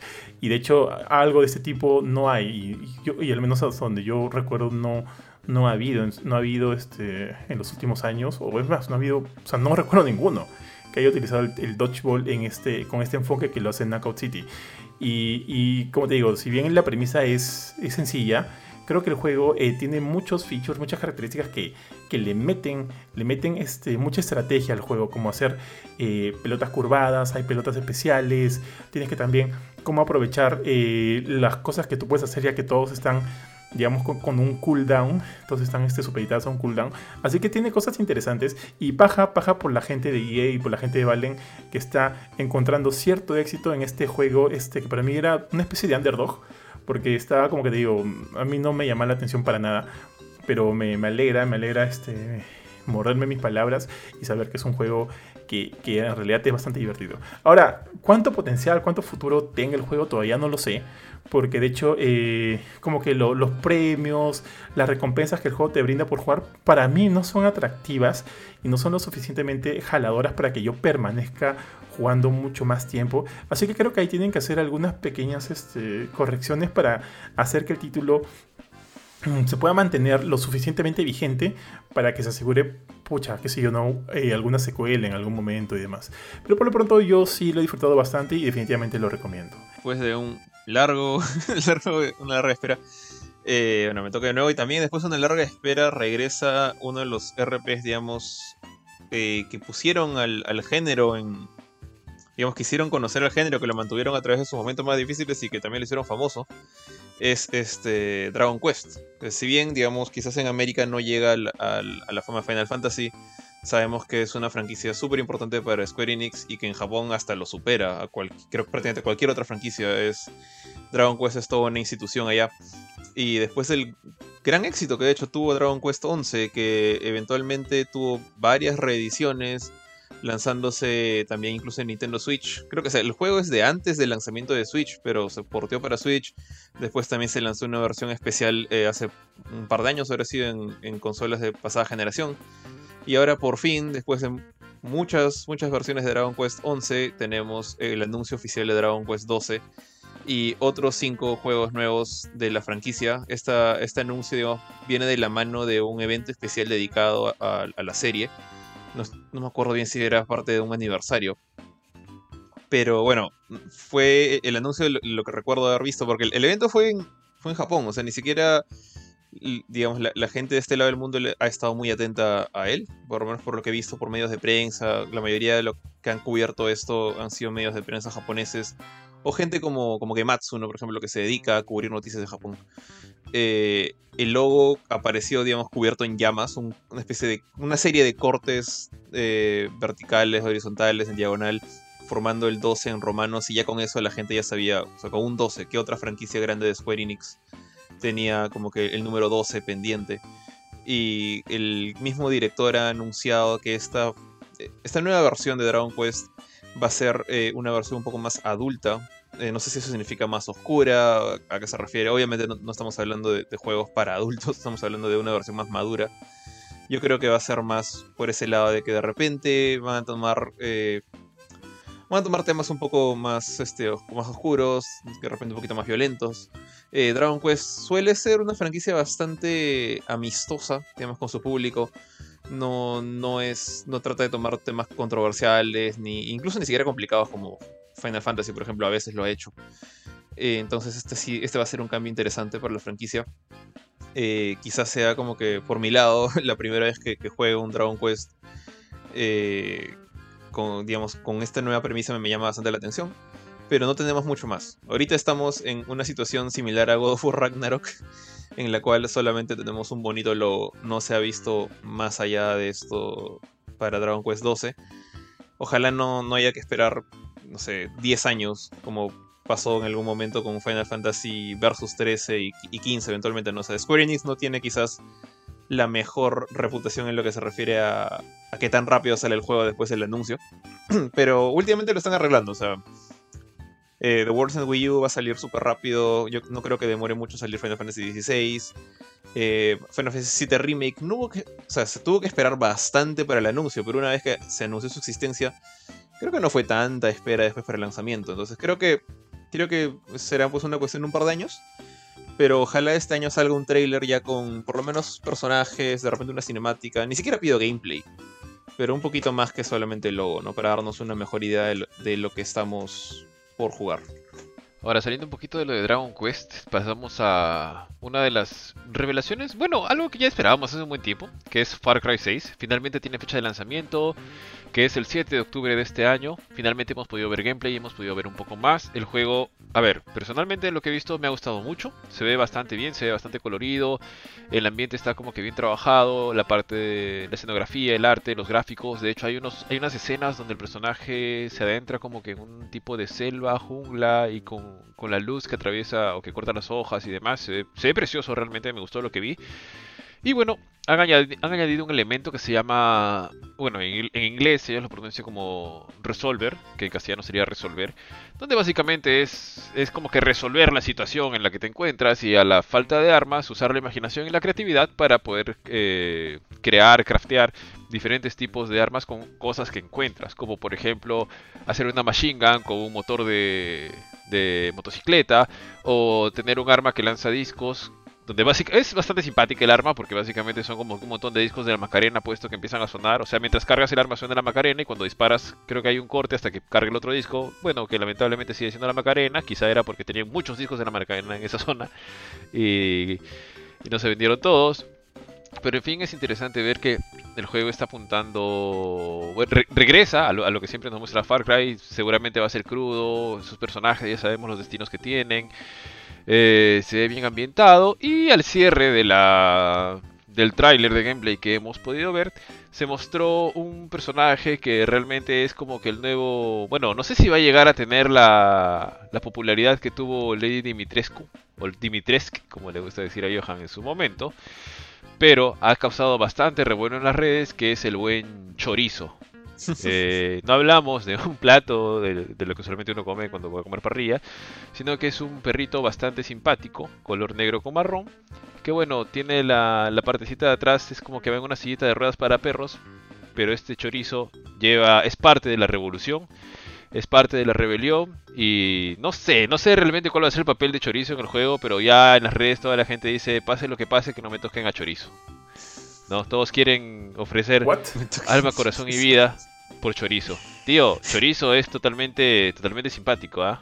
Es, es, si no lo han visto, mírenlo, tío, se ve hermoso. Y aparentemente lleva un par de mochilitas en las que lleva, aparte de sus juguetitos y sus cosas, seguramente cosas como granadas o duct tape, me parece ver por ahí, para ayudar a la rebelión. Así que ya saben, Far Cry 6, que se ha estado esperando tanto, que debió haber salido hace un buen... Bueno, en la programación original creo que salía para inicios de este año pero lo han ido postergando y postergando. Ojalá que sea para bien, para que le hayan hecho las mejoras necesarias al juego. Pero ahora ya tenemos fecha final. Si es el 7 de octubre de este año, llega Far Cry 6. Far Cry 6, ¿no? Llega la, la guerrilla, la revolución, la rebelión. Así que va a estar interesante ver esto. Uy, tío, y con estos tiempos, ya dos semanas de elecciones y todo, eh, la cosa se pone brava. ¿Qué te puedo decir, tío, de Far Cry 6? Que, creo que ya lo habían dicho. O sea, lo que yo quiero es que se aproveche mucho más a lo que puede aportar Giancarlo Esposito como villano de, de, esta nueva entrega. Ya que a diferencia de las anteriores, como que los villanos, eh, si bien han sido bastante carismáticos, siempre han tenido como que un rol bien, bien, este, eh, bien limitado. Eh, pero en este caso han dicho que va a haber mucho más de, de Giancarlo Esposito en toda la aventura, lo cual me parece bien y, y es bien curioso, ¿no? Cómo este personaje, bueno, perdón, cómo este actor se va afianzando eh, mucho más en, no sé, pues, en la idea, en la idea colectiva de que él representa un buen villano. Bueno, la siguiente noticia, importante e interesante, aunque como mencionó Jorge hace unos minutos, lo único que hemos tenido es un hermoso logo como parte del anuncio de este juego que supuestamente, no sé, creo que mencionaron que salía este año. Estamos hablando de God sí. of War Ragnarok. Eh, nadie lo cree, tío, nadie lo cree. Sí, tío, todavía creo que es un poco difícil de que salga este año. Jorge fue bastante escéptico desde un inicio. Yo no tanto, pero ya siendo 30 de mayo del 2021 la veo un poco yuca. En fin, la noticia iba por el sentido, por el lado de que God of War Ragnarok no sería el nombre de la secuela, que ellos habrían estado jugando con, con un poco con lo que se viene para adelante. En fin, no, no está del todo confirmado, pero no me extrañaría que no lo llamen Ragnarok. Bueno, aunque no sé, eh, originalmente dije, ok, hace sentido, porque finalmente el Ragnarok es el, digamos, el uso final de la mitología nórdica, donde mueren la gran mayoría de dioses, personajes, como que renace el mundo, etcétera, lo que quieras. Y que es un poco que lo que se entendía que iba a ser seguramente Kratos iba a purgar el mundo de estos dioses, como lo hizo con los dioses del Olimpo, y ya veremos más adelante por quién va o por qué mitología va. Pero aparentemente no se llamaría Ragnarok, que a mí me, puede sonar a que quizá esta va a ser una trilogía y que el cierre final vendría en una tercera entrega y esta va a ser como que, ok, voy a, no sé, mato a una parte de los dioses y en la tercera ya pues cierro con broche de oro y me enfrento a los más importantes y destrozo todo, como dice en God of War, en God of War este 3.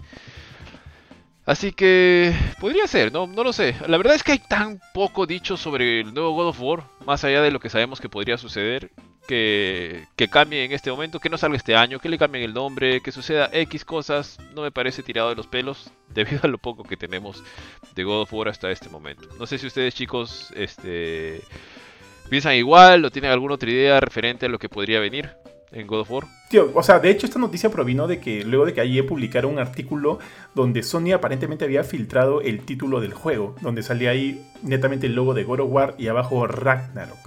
Pero luego este bueno, o sea, luego este, no sé qué representante de World War salió a decir que esto no es definitivo y que al parecer alguien había jalado ese logo, tío, de ah. luego de, buscar en Google. Parece que el logo había sido hecho por un, este, de repente por un fanático de la franquicia.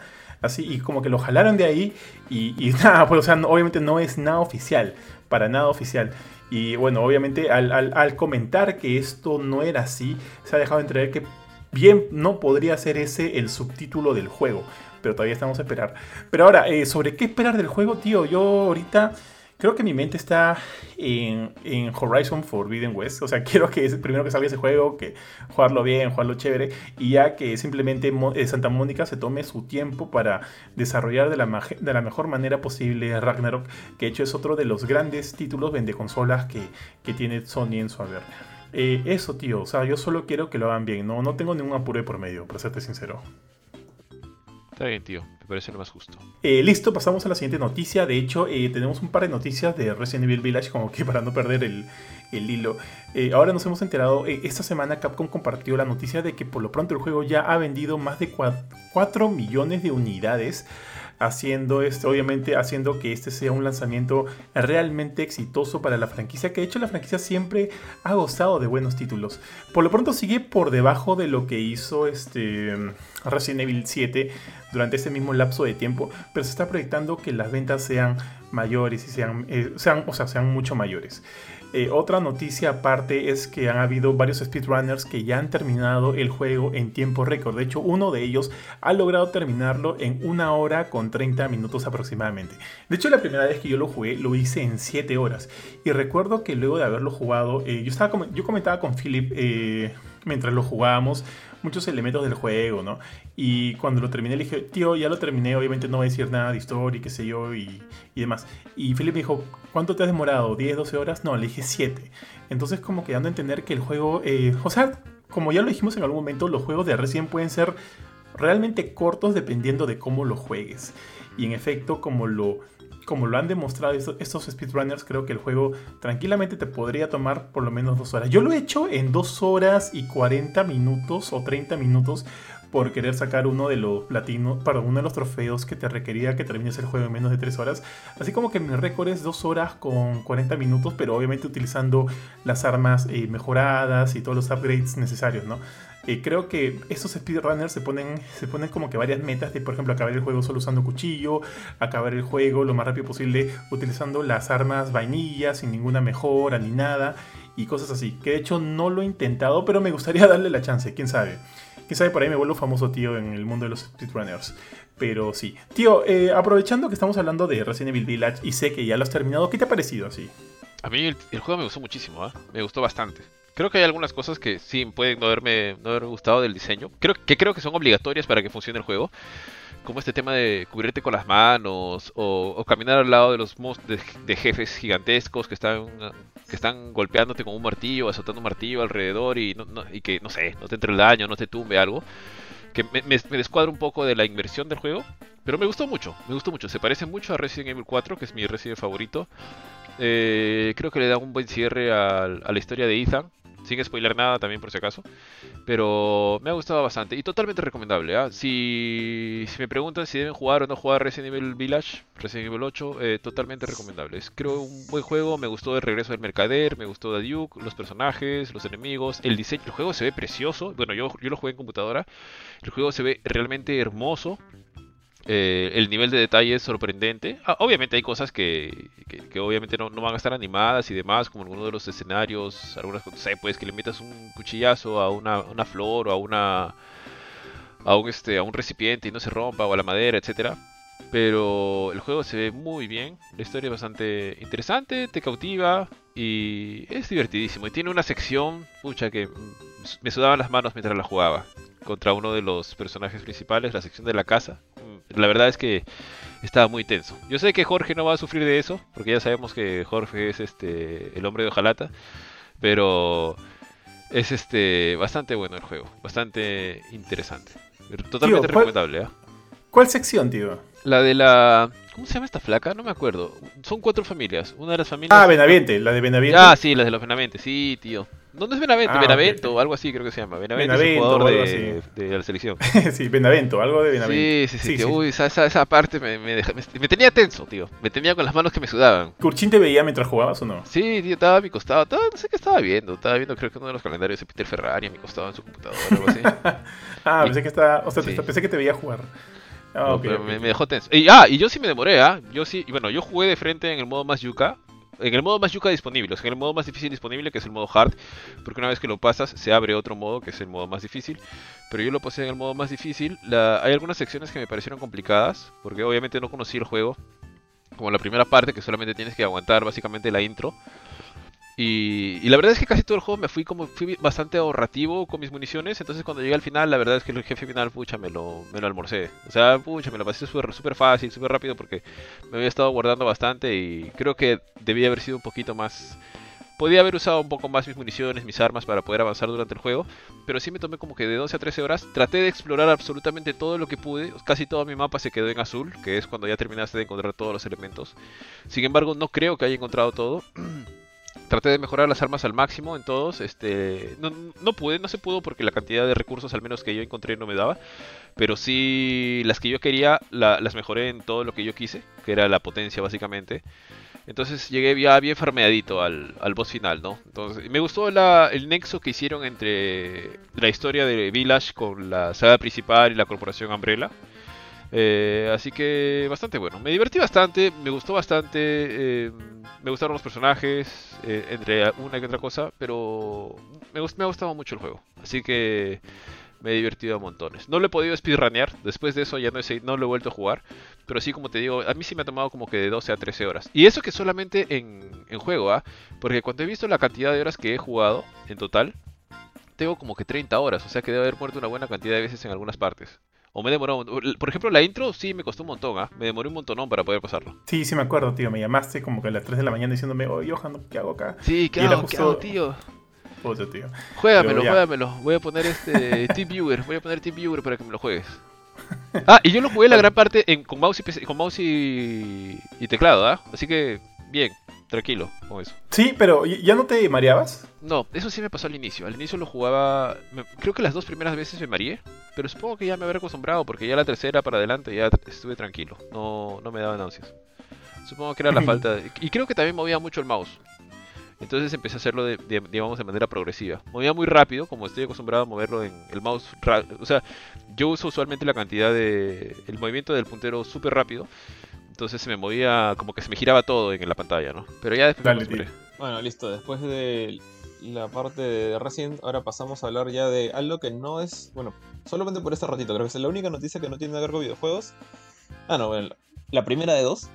Que es que el trailer de Marvel's Eternals ha sido visto 77 millones de veces eh, durante, bueno, ¿una semana? ¿Cuánto tiempo va a estrenar? ¿Una semana, un poco menos de una semana?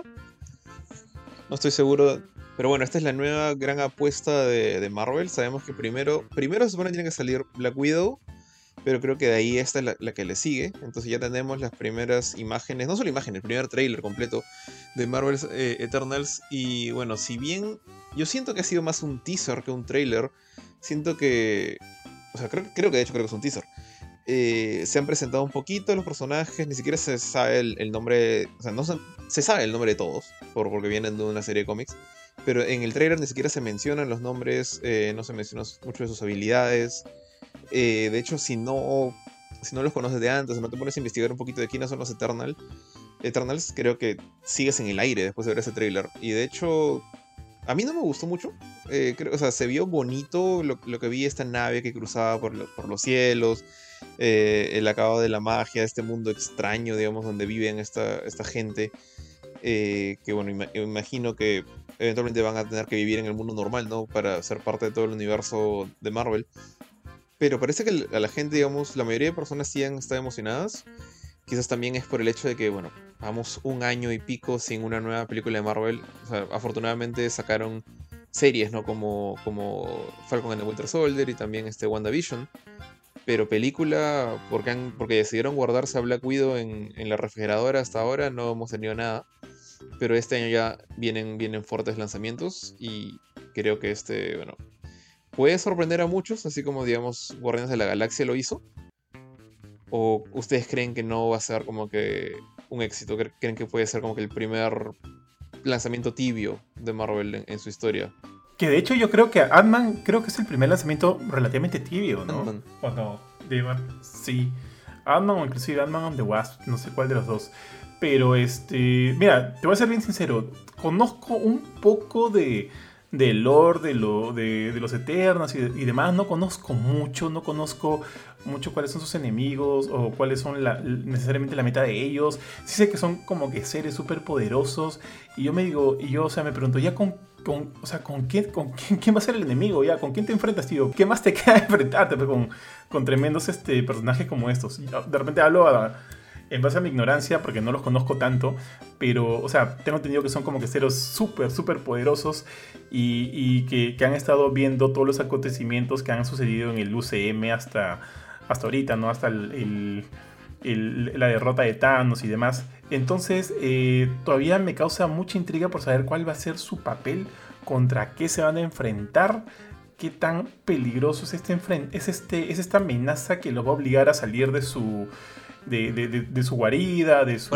de, su descanso. Sí, decir, acuérdate de la primera, no sé si fue la primera, pero una de las primeras imágenes que se mostraron de, los conceptos de Eternals eh, era la imagen de un grupo de Celestials caminando por un planeta que, bueno, podía ser cualquier planeta, la verdad no, no sé si dijeron cuál era. Pero, o sea, ya con eso, ahí está, tu respuesta. O sea, los Celestials ya sabemos que existen en, el MCU desde Guardianes de la Galaxia, no me acuerdo si la 1 o la 2, que fue cuando fueron a Nowhere, y, se ve pues que, que, Nowhere realmente la cabeza de un Celestial muerto y, todo este... la guarida del coleccionista era, pues, era Guardianes 1.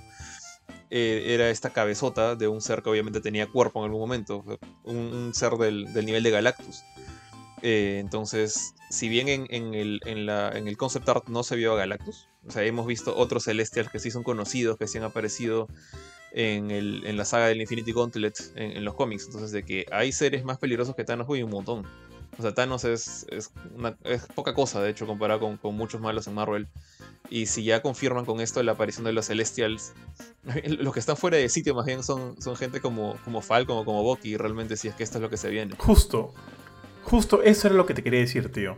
Que si bien, este, claro, entiendo toda esta idea de los Celestials y demás, entonces ya qué cabida tiene, o sea, el, equipo de Avengers ya parece, para, no sé, pues pasaría a ser el equipo B.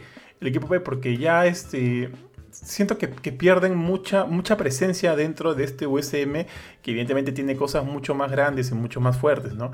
Entonces, siento que de repente el, ingreso de estos Eternals y demás, de repente este, haría que, pierdan un poquito el, la, el rango, ¿no? Los, los, actuales, este, los actuales Avengers, los actuales componentes de los Avengers y demás.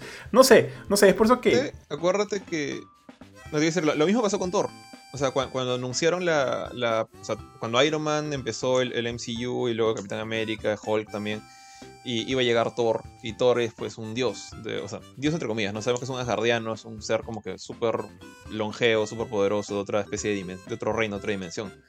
Eh, y hace. Había gente hablando así como tú, o sea, diciendo como que, tenemos al Capitán América, tenemos a, Iron Man, tenemos a Hulk, que Hulk es lo más raro en este, en este grupito inicial. Y van a meter a Thor, que es un ser celestial, un mundo mágico donde hay magia, donde hay dioses. Y decían eso, esto va a romper el balance que tiene ahorita. No deberían usar a Thor, mejor utilicen a Spider, mejor utilicen a personajes que eventualmente han salido. O sea, eh, como no sé, ya bueno, Black Widow ya estaba, pero cualquier otro de los que están más aterrizados, ¿no? Y funcionó. O sea, Thor funcionó. Sabemos que Thor es obviamente, pucha, le estornuda encima a Falcon y lo, lo desarma, ¿no? Pero yo con, confío en que, van a saber hacer eh, el, balance de una manera correcta, ¿no? Sí, tío, pero acuérdate que eso todo fue construido en base a nada, ¿no? En base a, cosas que recién estabas armando de a pocos. Acá tú estás presentando un grupo de personajes que han estado en Rasking Balls, tío, mientras veían a los, a los Avengers enfrentándose así, sudando como sea a los Chitari, a, a Ultron, a, a, Thanos y demás. Entonces ya ahí creas un paralelo, pues. es, el, es el mismo problema con, con Captain Marvel, acuérdate que, o sea, que, bueno, fue culpa de Nick Y Captain Marvel no ha funcionado, ¿eh? Captain Marvel no ha funcionado, tío. ¿En qué sentido no ha funcionado? Creo que es un personaje. Bueno, sí, a mí la película no me gusta mucho, sinceramente. Capitana Marvel. Siento que, que también la manera en la cual la pusieron en Endgame también es este. o sea, no la terciaron menos mal. Sí, y, como, o sea, sientes que no encaja, pues. Bueno, en ese o, sentido. O al menos es lo que siento. O sea, ahí metieron la excusa de Nick Fury, ¿no? A mí lo que, a mí lo que, lo único que creo que me desagradó de la película de Captain Marvel fue la excusa del parche de Nick Fury, o sea, que, que hayan hecho el parche una broma del gato fue un poco sonso. Pero ahí está, o sea, usaron una excusa que podría considerarse monce, ¿no? El hecho de que Nick Fury nunca la llamó. Entonces ahí no sé si usarán algo similar o algo un poquito más complejo, ¿no? Para, para decir por qué los Eternals no movieron un dedo. de, repente. Es true. Eso, ni siquiera sé si viven en la Tierra. Honestamente, sé tan poco de ellos que ni siquiera sé si viven en la Tierra. De repente es a lo doco de Libra, tío. Que, o sea, tienen que estar ahí y solo ya cuando la cosa ya se fue al cacho es donde tienen que, que pararse, ir a, enfrentarla, a enfrentar el, el chongo, ¿no? Mira, tampoco sé de Eternals que, para serles honesto, ni siquiera he visto el tráiler. Supongo que voy a ver la película eventualmente, pero ni siquiera me ha causado interés. O sea, todavía... Vas a ver a Rob Stark ahí caminando, tío. Yo, siento que no, pierdes mucho con el tráiler. El tráiler siento que no, no me ayuda en nada a mí para hypearme por esto. Pero se ve bonito, se ve buenos niveles de producción, simplemente no me atrae aún. Esa es mi opinión personal. Porque veo que 77 millones de visitas. Yo, entiendo, entiendo, lo que dice también este eh, Bofetín, ¿ah? que, que dice que sí, es como que y, a mí también se me ocurrió. Y de hecho creo que el Capitán América ha quedado muy por, muy por detrás de todos los otros porque visualmente cualquier otro, pucha, el Capitán América lo dejaba atrás.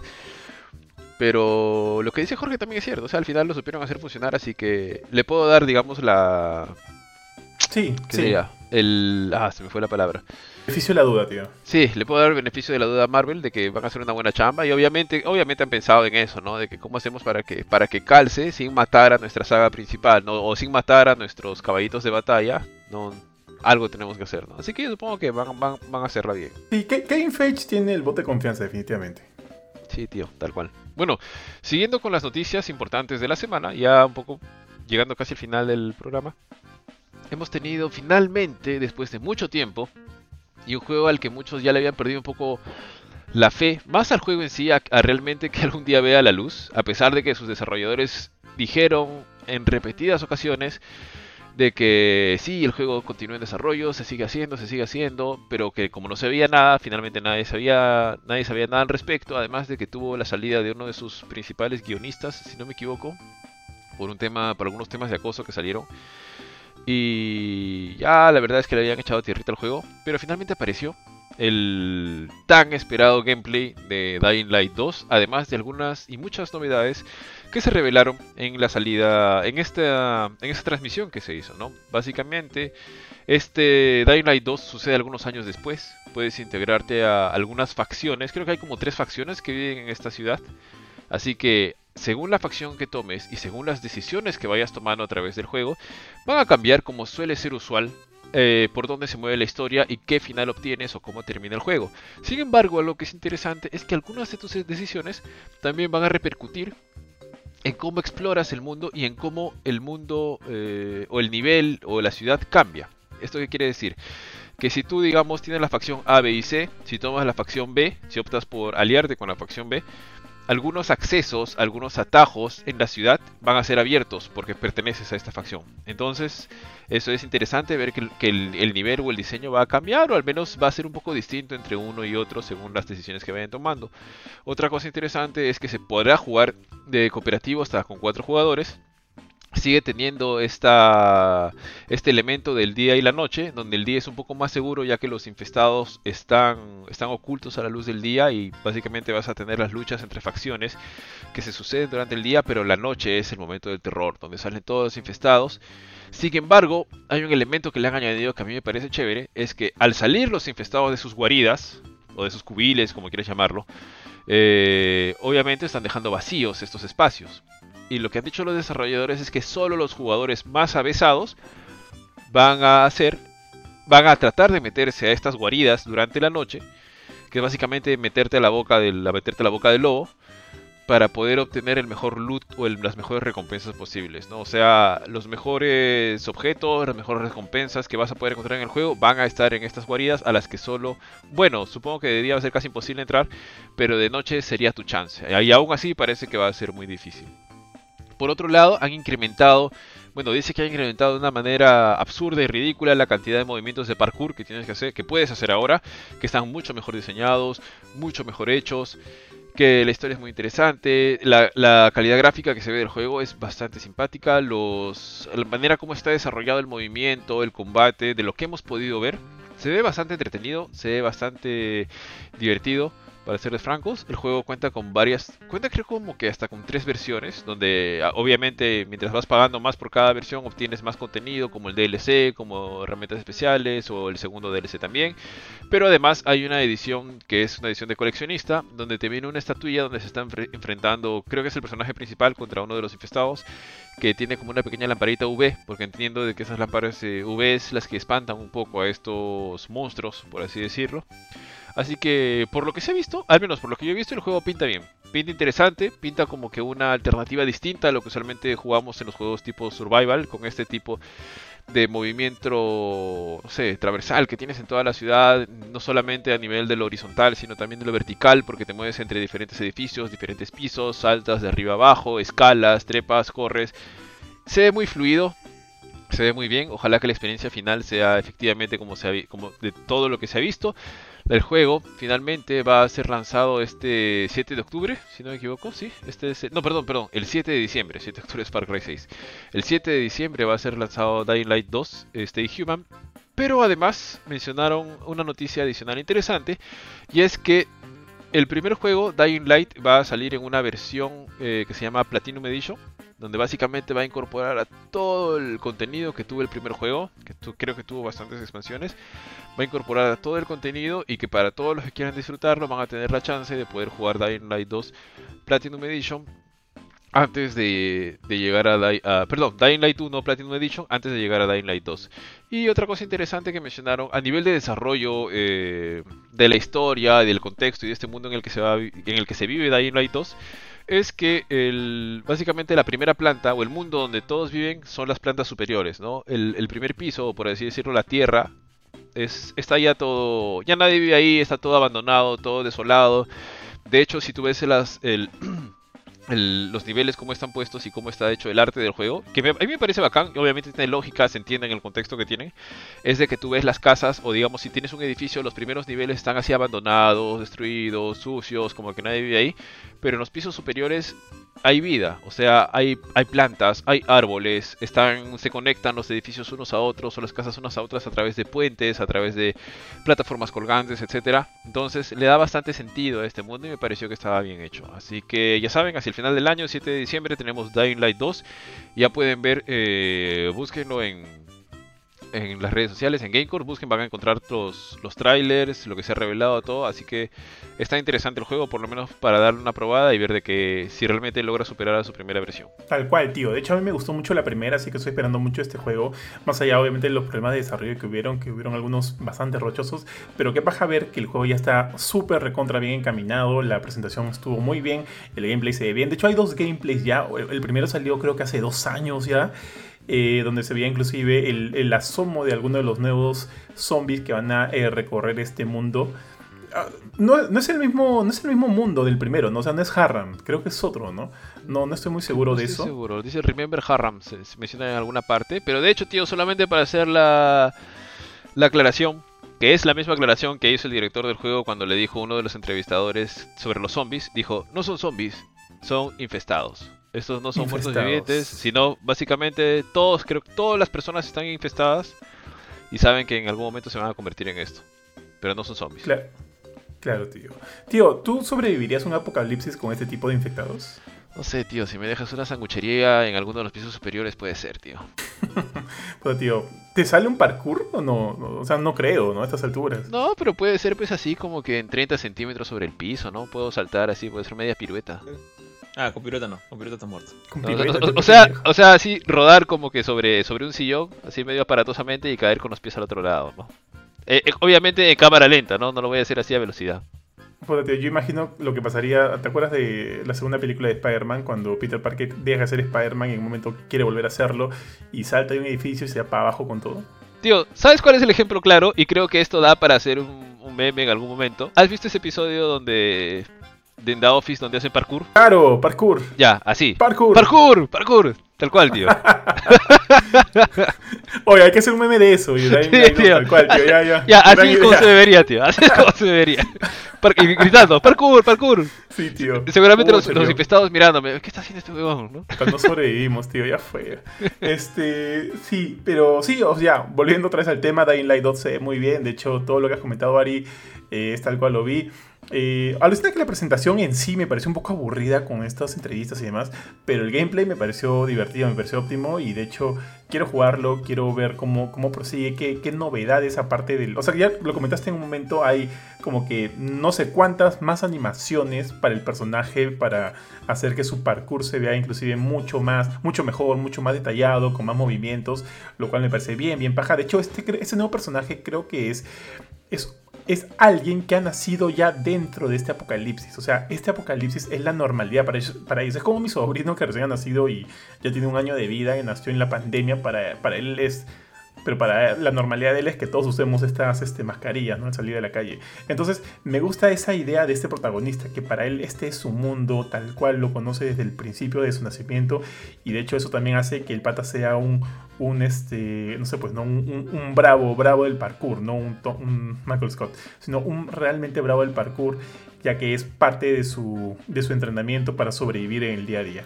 Entonces sí, yo estoy muy interesado por el juego, tío, y esperar hasta diciembre, pues no, que no haya retrasos, o sea, más retrasos y que ya, y que ya podamos tener Dying Light 2. ¿Cómo? Eh, Be Human, ¿cómo es Dying Light 2? Eh, Stay Human. Stay Human, ese es el subtítulo oficial, ¿no? O sea, se conoce así, Dying Light 2, Stay Human. Sí, tal cual. Ya, dale, perfecto. Eh, Jorge, ¿quieres comentar algo más acerca de esto o pasamos al siguiente? Eh, no, bueno, mm, así rápido nomás. Este, a mí me gustó bastante el primer Dying Light. No me gustó tanto el DLC, el DLC de, los carritos en el campo, me pareció... De, que, Following. De Following, gracias. Que justamente porque perdía mucho del feeling este de la ciudad vertical de, de Harran, de, estar trepando los edificios, de ver cómo Michi subes al techo, o cómo saltas de uno a otro y el parkour que ya han hecho bromas y todo eso. Eh, se perdía mucho y creo que el, eh, utilizar un carro ya es algo que se ha visto mil veces. O sea, el, fuerte de Dying Light está justamente en la fluidez del movimiento y el combate. Y un poco también en, armar las armas. A mí me gustaba mucho combinar las armas y las, las armas melee. Así que es, es bueno ver que el, el thriller del nuevo Dying Light 2 se, centra en eso. Se centra en, darle más fuerza al parkour, en, en crear nuevos movimientos para el, el, el parkour, voy a repetirlo, y también el tema de la ciudad sitiada y los monstruos que salen de noche, ¿no? Siento que volver a lo que hizo chévere al juego original y no tanto el DLC es la mejor opción y me da mucho gusto verlo también. Definitivamente. Entonces pasamos a la siguiente y de hecho esta noticia, y ya también casi una de las últimas, es, es una bastante importante ya que esta semana pudimos finalmente ver gameplay de Horizon Forbidden West. Y de hecho les recuerdo a todos los que están escuchando el episodio que tenemos un video especial en nuestro canal de YouTube donde Benito, eh, Jorge y yo hablamos eh, ya con más soltura acerca de todo lo que nos ha parecido este primer vistazo al gameplay del juego. Y, o sea, ya, o sea, definitivamente nos ha gustado, nos ha gustado bastante. Nos ha gustado realmente, realmente mucho. De hecho, eh, eh, creo que, y también lo mencionamos en su momento, creemos que Horizon no es que esté reinventando la rueda con el con este gameplay ya que se, se respalda mucho de los elementos que hicieron muy buenos al primer juego, pero, es, pero obviamente sí se ven como que estos cambios que hacen que, sintamos que evidentemente están aprovechando eh, la construcción de la, nueva, de la nueva consola de Sony. O sea, no solo se ve bien, sino hay nuevas mecánicas, nuevas animaciones, el mundo se ve impresionante, el mundo bajo el agua, ahora podemos transportarnos, o sea, sumergirnos bajo el agua, tenemos un grapple hook con el cual también hay, no, hay un elemento de, de, verticalidad en el juego que, que le suma, le suma y le brinda opciones. Hemos visto también elementos en el sistema de batalla eh, eh, le hemos visto utilizando unas 3, 4 armas distintas, incluso una más, eh, una especie de arma circunstancial que en algún momento la obtiene luego de, luego de golpear al, al, enemigo, en este caso un elefante, un elefante que está ahí jodiéndola es como que coge uno de los colmillos del elefante y empieza a disparar con eso. Obviamente esa arma es circunstancial, se acaba ahí y no es que la puedas sumar a tu repertorio, pero es interesante también tenerla, tenerla con nosotros. Eh, bueno, o sea, no voy a repetir mucho esto porque ya hemos hablado bastante del gameplay, pero de repente, repente tú, Ari, que no, no, pudiste, no tuviste la chance de poder brindar a, a nuestros seguidores tus, tus apreciaciones acerca del gameplay, de repente acá las puedas comentar, no las puedas compartir. Sobre Horizon Forbidden West, eh, la verdad es que se ve muy bien. O sea, a ver, viéndolo por la parte gráfica, me parece que han hecho un muy buen trabajo. Eh, como, bueno, a nivel interno que nos paramos riendo que Aloy está un poquito más tacuchi. Xavi Aloy. Tío, está más tacuchi. Ahora que, ahora que me doy cuenta, sí, un poquito más. un poquito más cachetoncita. Eh, pero se ve bien, se ve bien. O sea, me gusta el diseño del personaje. Eh, lo que he podido ver del gameplay, yo no he jugado aún el primero, lo tengo como pendiente, pero el nivel de detalle que tiene las cosas eh, con las que va sucediendo me ha gustado bastante. Por ejemplo, a mí me ha dejado muy asombrado. Eh, hay un momento donde ella se enfrenta a este tipo de mamut robot, que él como que le embiste, o ella le logra dar la vuelta y le dispara por detrás con un arma que recoge del suelo y como que le dispara a la, parte de la base de esta plataforma que tiene hecha de madera sobre él. Y al momento de caer la plataforma no es como que, o sea, cae de una manera que se nota tan natural, con todos los elementos como que se, que se desarmaría, que dijo, wow, o sea, qué nivel de, de detalle el que han logrado en este juego.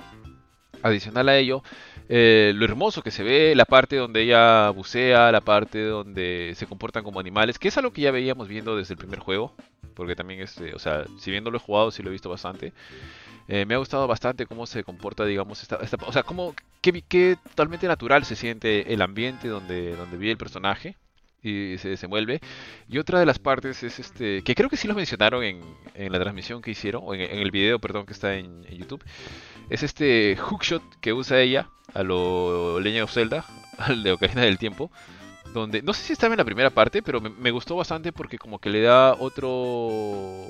Un matiz más al gameplay.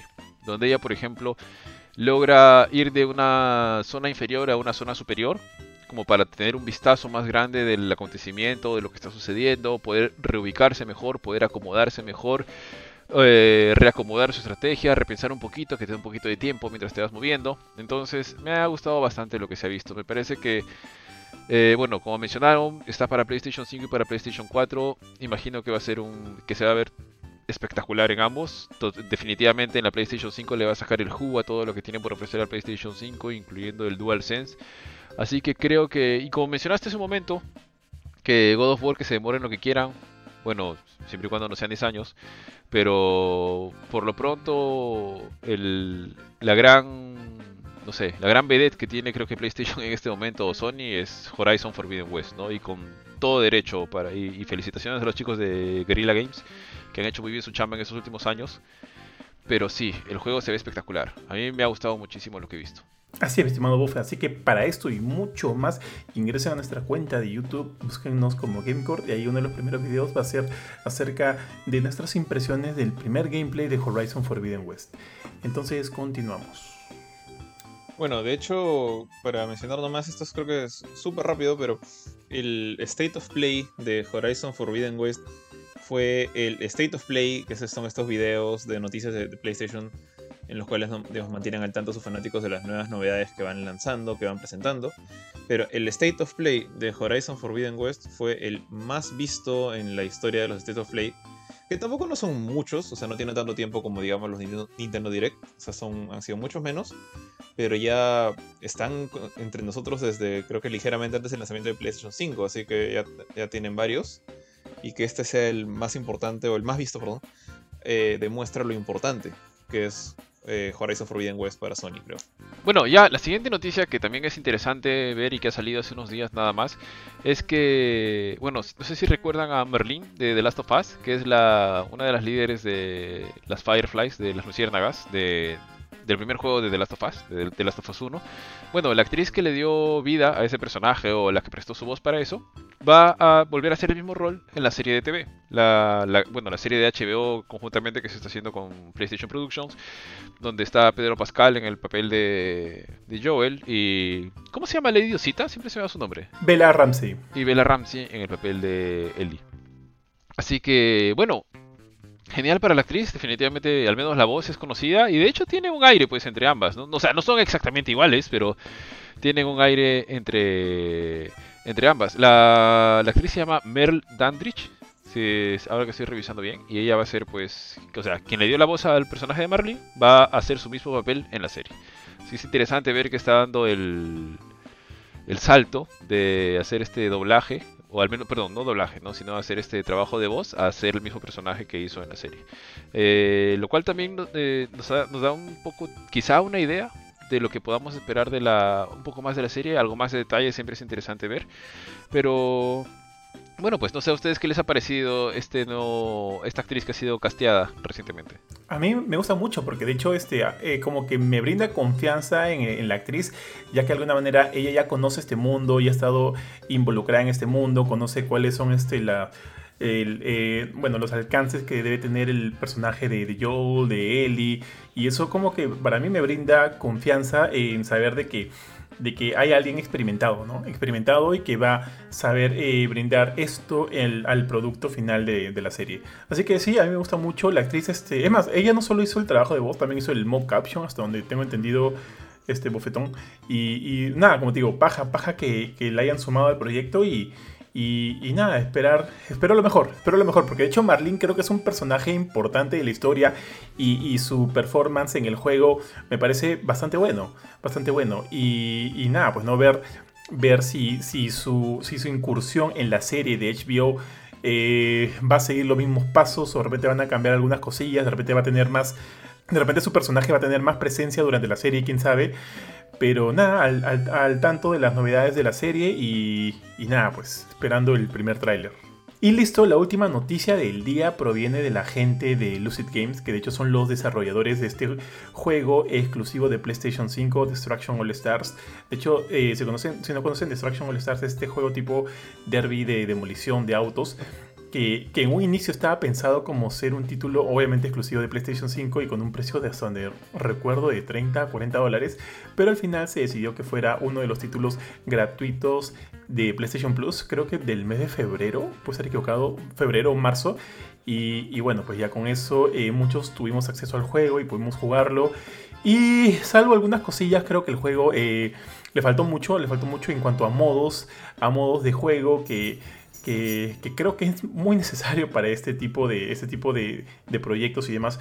En todo caso, la noticia de hoy día es que han comentado que ahora el juego eh, va a añadir, porque todavía no lo ha hecho, va a añadir bots, bots o sea, eh, otros, otros eh, personajes, bueno, perdón, otros competidores con inteligencia artificial para compensar el bajo número de usuarios del juego, lo cual de por sí ya no no, no, este, no, habla bien, no, no habla muy bien del, performance que está teniendo actualmente el juego con, la comunidad. De hecho, esta noticia salió en la página de Reddit del juego, donde el, donde el equipo de desarrollo, ya lo dije, Lucid Games, comentó lo siguiente. Eh, ellos lo han expresado de esta manera. Con una comunidad del tamaño de Destruction All Stars repartida por, el todo, por todo el mundo, tenemos momentos de máxima y mínima actividad de jugadores para el matchmaking online.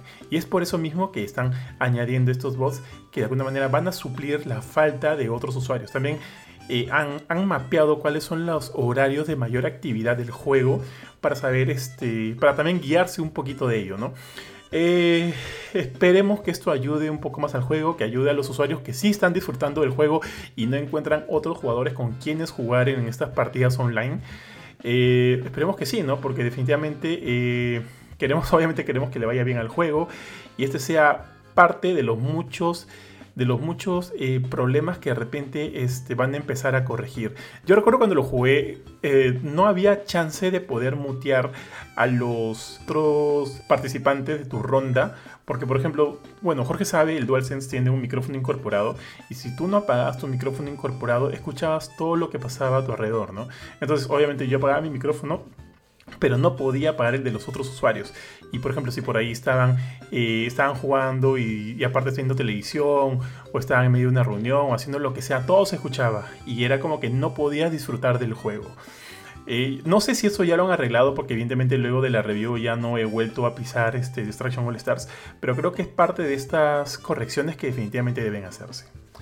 Bueno, eh, esta semana, y bueno, de hecho no esta semana, sino ya más de un mes más o menos, he estado jugando el Mysterious, Atelier Mysterious Trilogy Deluxe Pack, que es eh, una colección de RPGs desarrollada por Gast, el, estudio Gast, y publicada por eh, la compañía Koei Tecmo. Tío, ¿cómo se llama? el nombre del paquete, o sea, la, colección, se llama Atelier Mysterious Trilogy Deluxe Pack o DX. puedes resumir las últimas dos palabras en DX si quieres, pero el nombre real es Atelier Mysterious Trilogy Deluxe Pack. Tío, tres veces. Ah, Atelier Mysterious Trilogy Ya, bueno, ya yo lo dije varias veces. Eh, pero bueno, ¿qué, ¿qué, es este, este paquete de... Son, es, es, un paquete que realmente es chistoso, porque cuando, cuando lo instalas en Play 5, los tres juegos vienen como en un solo icono y tú puedes elegir cuál quieres jugar, pero cuando lo instalas en Play 4 salen tres juegos separados. ¿Pero qué son? Son versiones mejoradas de tres juegos RPG de la saga Atelier, eh, digamos, la, saga insignia de Gust. el primero es Atelier Sophie, de, Alchemist of the Mysterious Book. El segundo es Atelier Firis, de Alchemist of the Mysterious Journey, DX por Deluxe.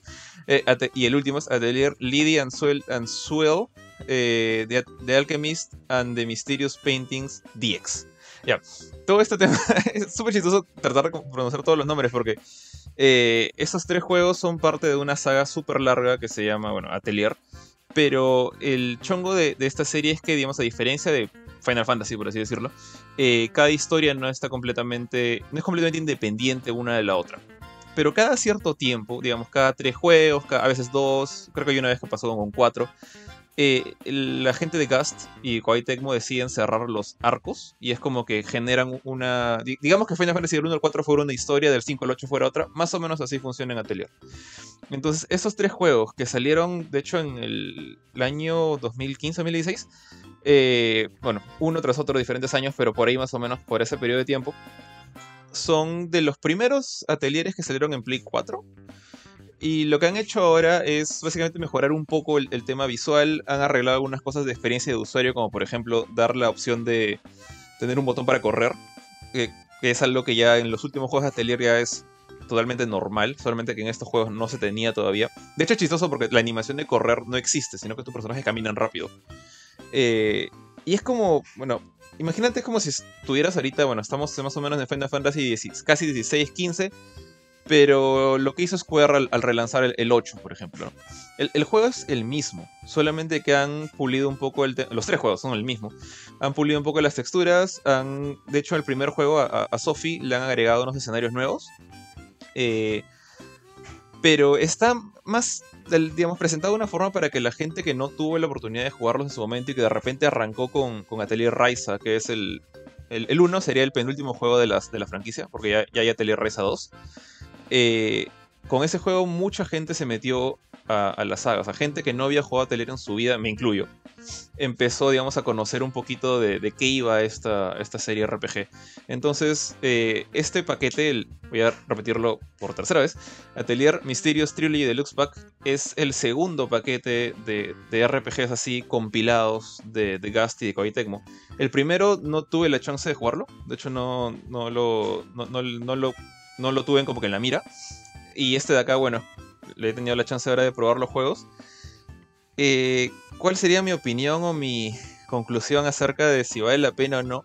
Si ya tienes el juego de antes, y no son juegos tan viejos, o sea, 4 o 5 años, eh, no, no siento que valga mucho la pena. Pero si no los tienes nunca y has jugado Raiza o Raiza 2 y te ha gustado el tema, puede que te llamen la atención. Ahora, también tengo que dejar en claro una cosa. O sea, si comparas cualquiera de estos tres, con Atelier Ryza 1, Atelier Ryza 2, eh, se siente, digamos, la... A nivel gráfico no, de repente con el Ryza, 2 sí, porque salió para Play 5, ahí sí se nota la diferencia gráfica brutal.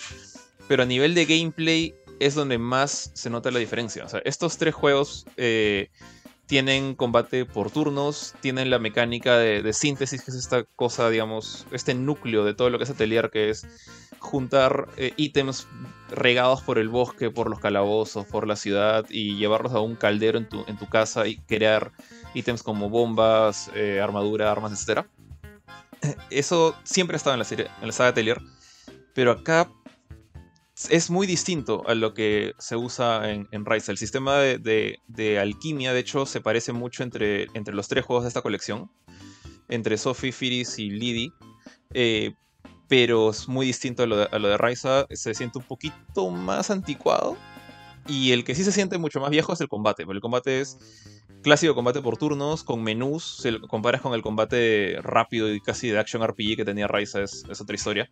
Acá creo que es un poco más tema de gustos, yo prefiero mucho más el sistema de Raiza más, agresivo, más veloz, de, de piensa rápido, actúa rápido. Acá es mucho más de pensar, ok, ¿cuál es el siguiente turno? ¿Qué haces tú ahora? ¿Te conviene no? es mucho más estratégico, mucho más táctico. Y bueno, obviamente la historia es otra. Eh, digamos, si empiezas con, con Sophie, no pasa nada, es como con el primero de la, de la, trilogía, entonces acá no necesitas haber jugado nada antes. Pero ya jugando, por ejemplo, apenas empiezas a jugar Firis, a los 20 minutos aparece una Sophie mucho más eh, experimentada del juego anterior, pero ya con más habilidades. Eh, y lo mismo pasa en el tercer capítulo. Entonces es, como si estuvieras viendo la trilogía de Star Wars, por así decirlo. Una de las tres trilogías de Star Wars, por así decirlo. Entonces los tres juegos están interconectados, los puedes comprar por separado, pero considerando que la colección completa está creo que 80 dólares, de repente te conviene comprar el, paquete completo. Eh, pero la verdad siento que esto es más para fans fans de la saga, honestamente. E incluso creo que eh, amantes de los RPGs en general no estoy seguro que tantos, digamos, estarían 100% a gusto con, esta serie. Es mucho más... Eh, la, historia, así como con, los, otros, los otros atelieres, es mucho más tranquila, mucho más eh, basada en las aventuras de estas chicas, las alquimistas, que digamos que recién están aprendiendo el, el, arte de la alquimia, recién están, en el caso de Firis, recién saliendo de su casa, es un poco una, una, aventura mucho más de slice of life, mucho más de crecimiento y maduración, que es algo típico en, todo lo que es Atelier. Y obviamente con temas mágicos, uno que otro monstruo. Eh, hay cosas obviamente más maduras en lo que va avanzando cada historia, pero nunca llega a ser pues un tema de viene un Sephiroth te destruye el universo y tienes que detenerlo, nunca llega a ese punto. Entonces, creo yo que es realmente un regalo para los fans de, la saga, o de repente aquellos que les agarró el gusto con, las entradas más nuevas, como Ryza, 1 y 2. Entonces, si eres de esos, yo creo que sí vale la pena.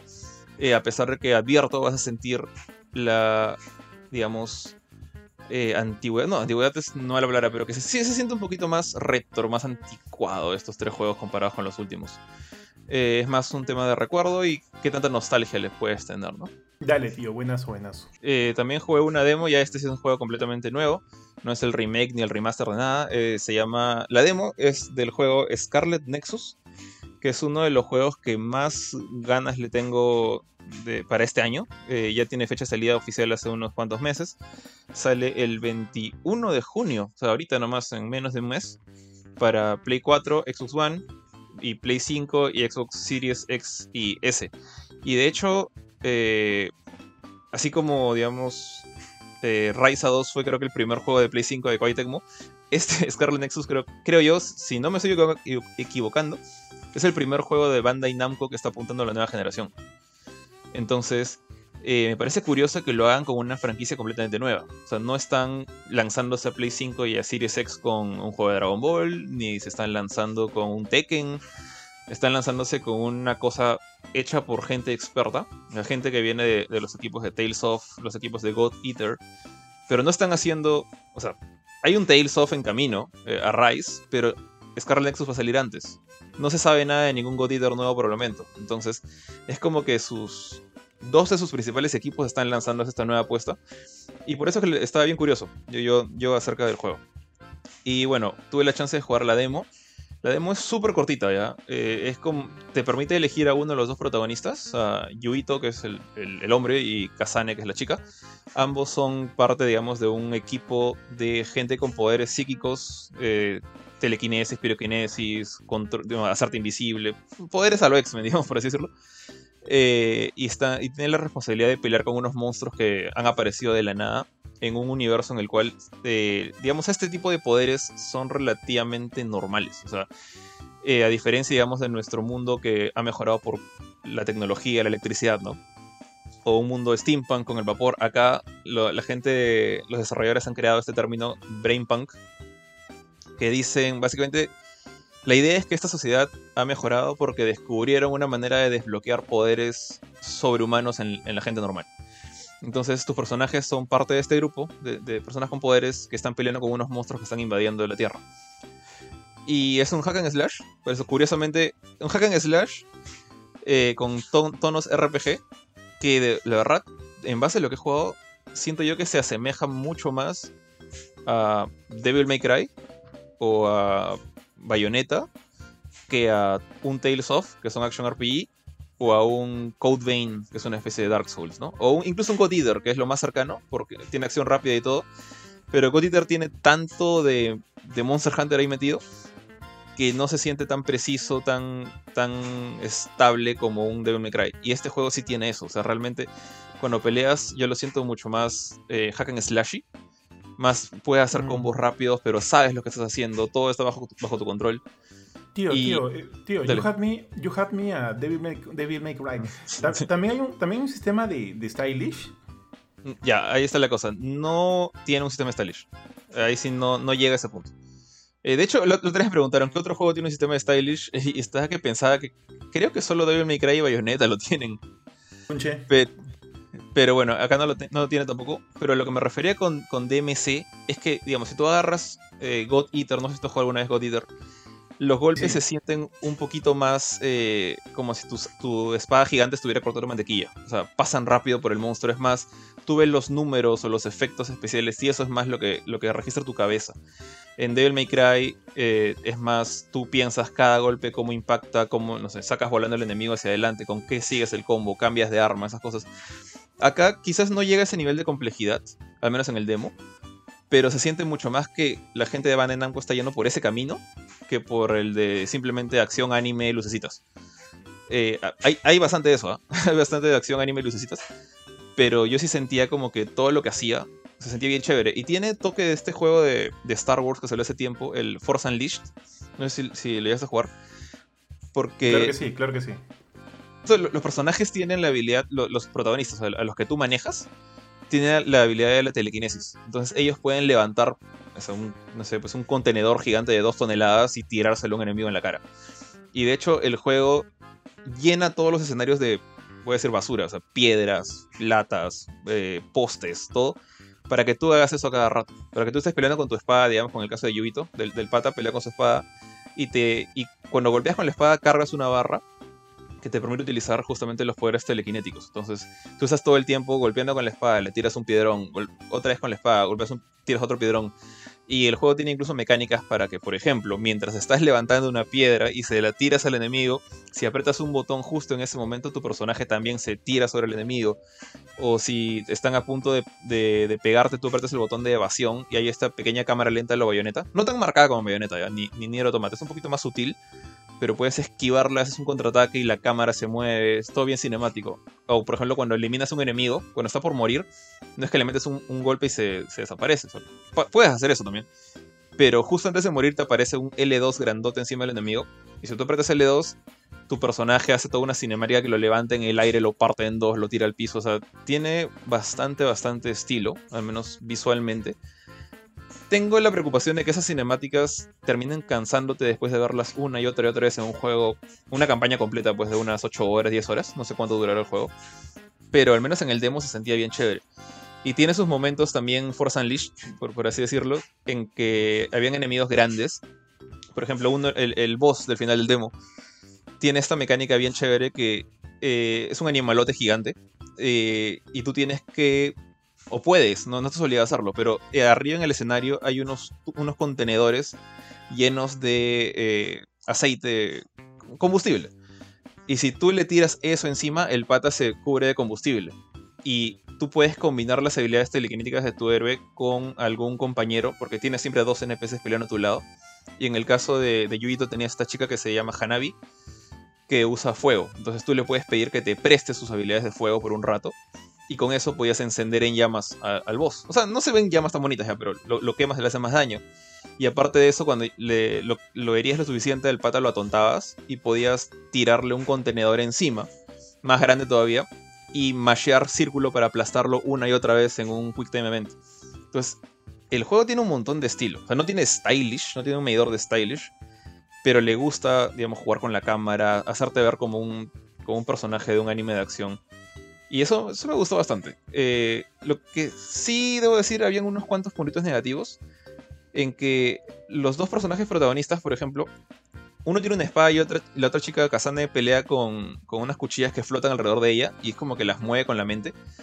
Entonces tiene cierta diferencia al nivel básico, pero como los dos usan telequinesis, normalmente siempre estás tirándole basura a los enemigos. Entonces se sienten por un rato bien similares.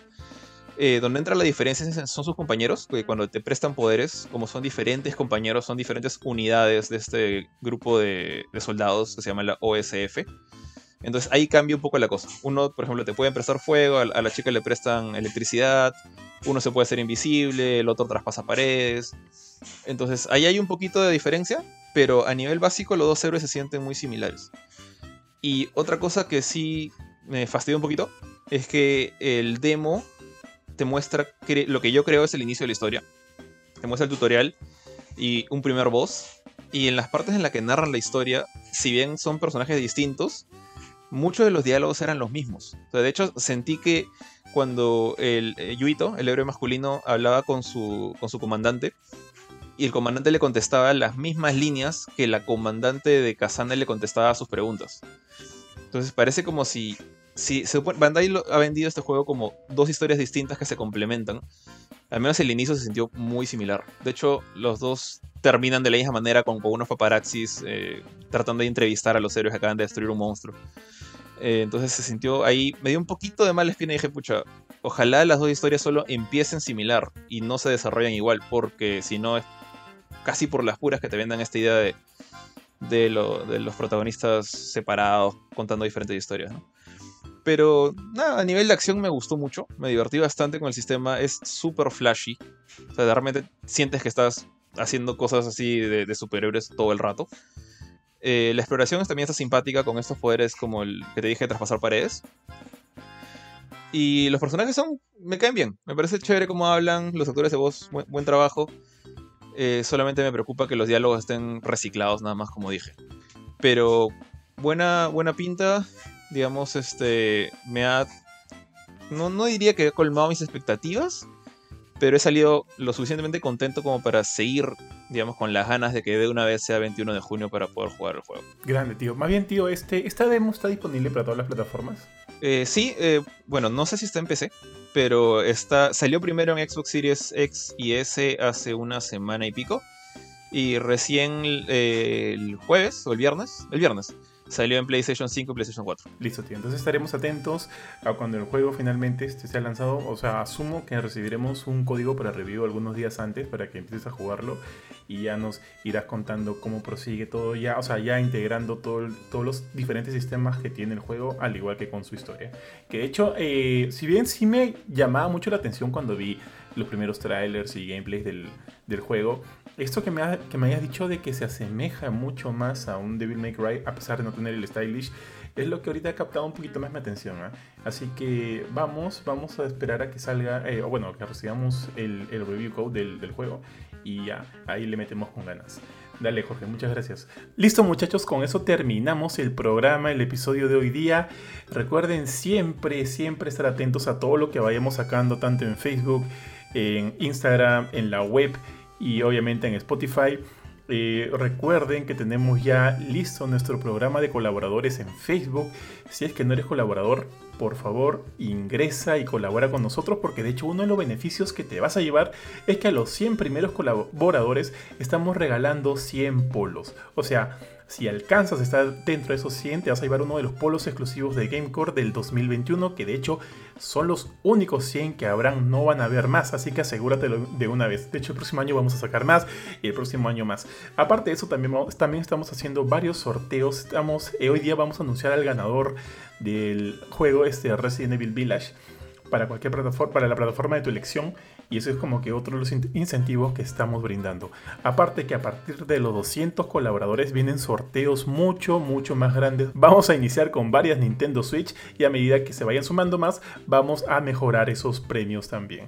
Entonces recuerden, tenganlo en cuenta, visítenos y vean todos nuestros streams eh, de gameplays en nuestra fanpage de Facebook. Nos encuentran como Gamecore y como ya dije también en Spotify nos encuentran como Gamecore Podcast y pueden ver todos los programas del A la Filme de Gamecore Podcast y de las noticias y reviews que sacamos semanalmente. De hecho, el último A la Filme ha sido acerca de Friends, donde hemos hablado un poco del especial y de lo que ha significado la serie y sus episodios para cada uno de nosotros. Así que el programa está bastante bueno, les recomiendo que lo escuchen y eh, nada, nada más por agregar. Yo soy Johan, gracias por acompañarme hasta aquí y les dejo a mis amigos para que se despidan. Sí, chicos, nuevamente un gusto estar acompañarlos a ustedes y un gusto a los que nos estén escuchando. Ya saben, nos encuentran en, Facebook, en YouTube, en Instagram, en Twitter, en Spotify como GameCourt, en Spotify como GameCourt Podcast. Ahí está todo el contenido que hacemos. Ya saben, el programa de colaboradores está disponible. Los 100 primeros un polo y a partir de los 200 arrancamos con los sorteos de Nintendo Switch dos veces al mes. Esta semana empezaremos a avisar para que los chicos puedan acercarse a recoger su polo. Y de todas maneras siempre nos sirve el apoyo que nos puedan brindar. Para hacerlo solamente vayan al Facebook y buscan el botón de colaboradores o suscribirse o programa de suscriptores, programa de colaboradores. Por ahí se inscriben de manera muy simple y listo. Por mi parte, un gusto acompañarlos chicos y me despido por esta semana. Bueno, también eh, muchas gracias por estar atentos a todo este programa. Ha habido, han habido muchas noticias esta semana, también este, otros importantes reviews. Pero de todas maneras siempre se viene más contenido, más novedades, más información, así que sigan atentos a nuestras redes sociales, en nuestra página web. Y obviamente ya mencionaron al programa de colaboradores. Si quieren estar siempre al tanto de todo lo que vamos produciendo y lanzando, por favor, únanse. Van a ser muy bien recompensados. Y sin más, nos vemos en otra ocasión. Chau. Listo, sí. Muchas gracias a todos. Cuídense mucho. Chao, chao. Chao, chao.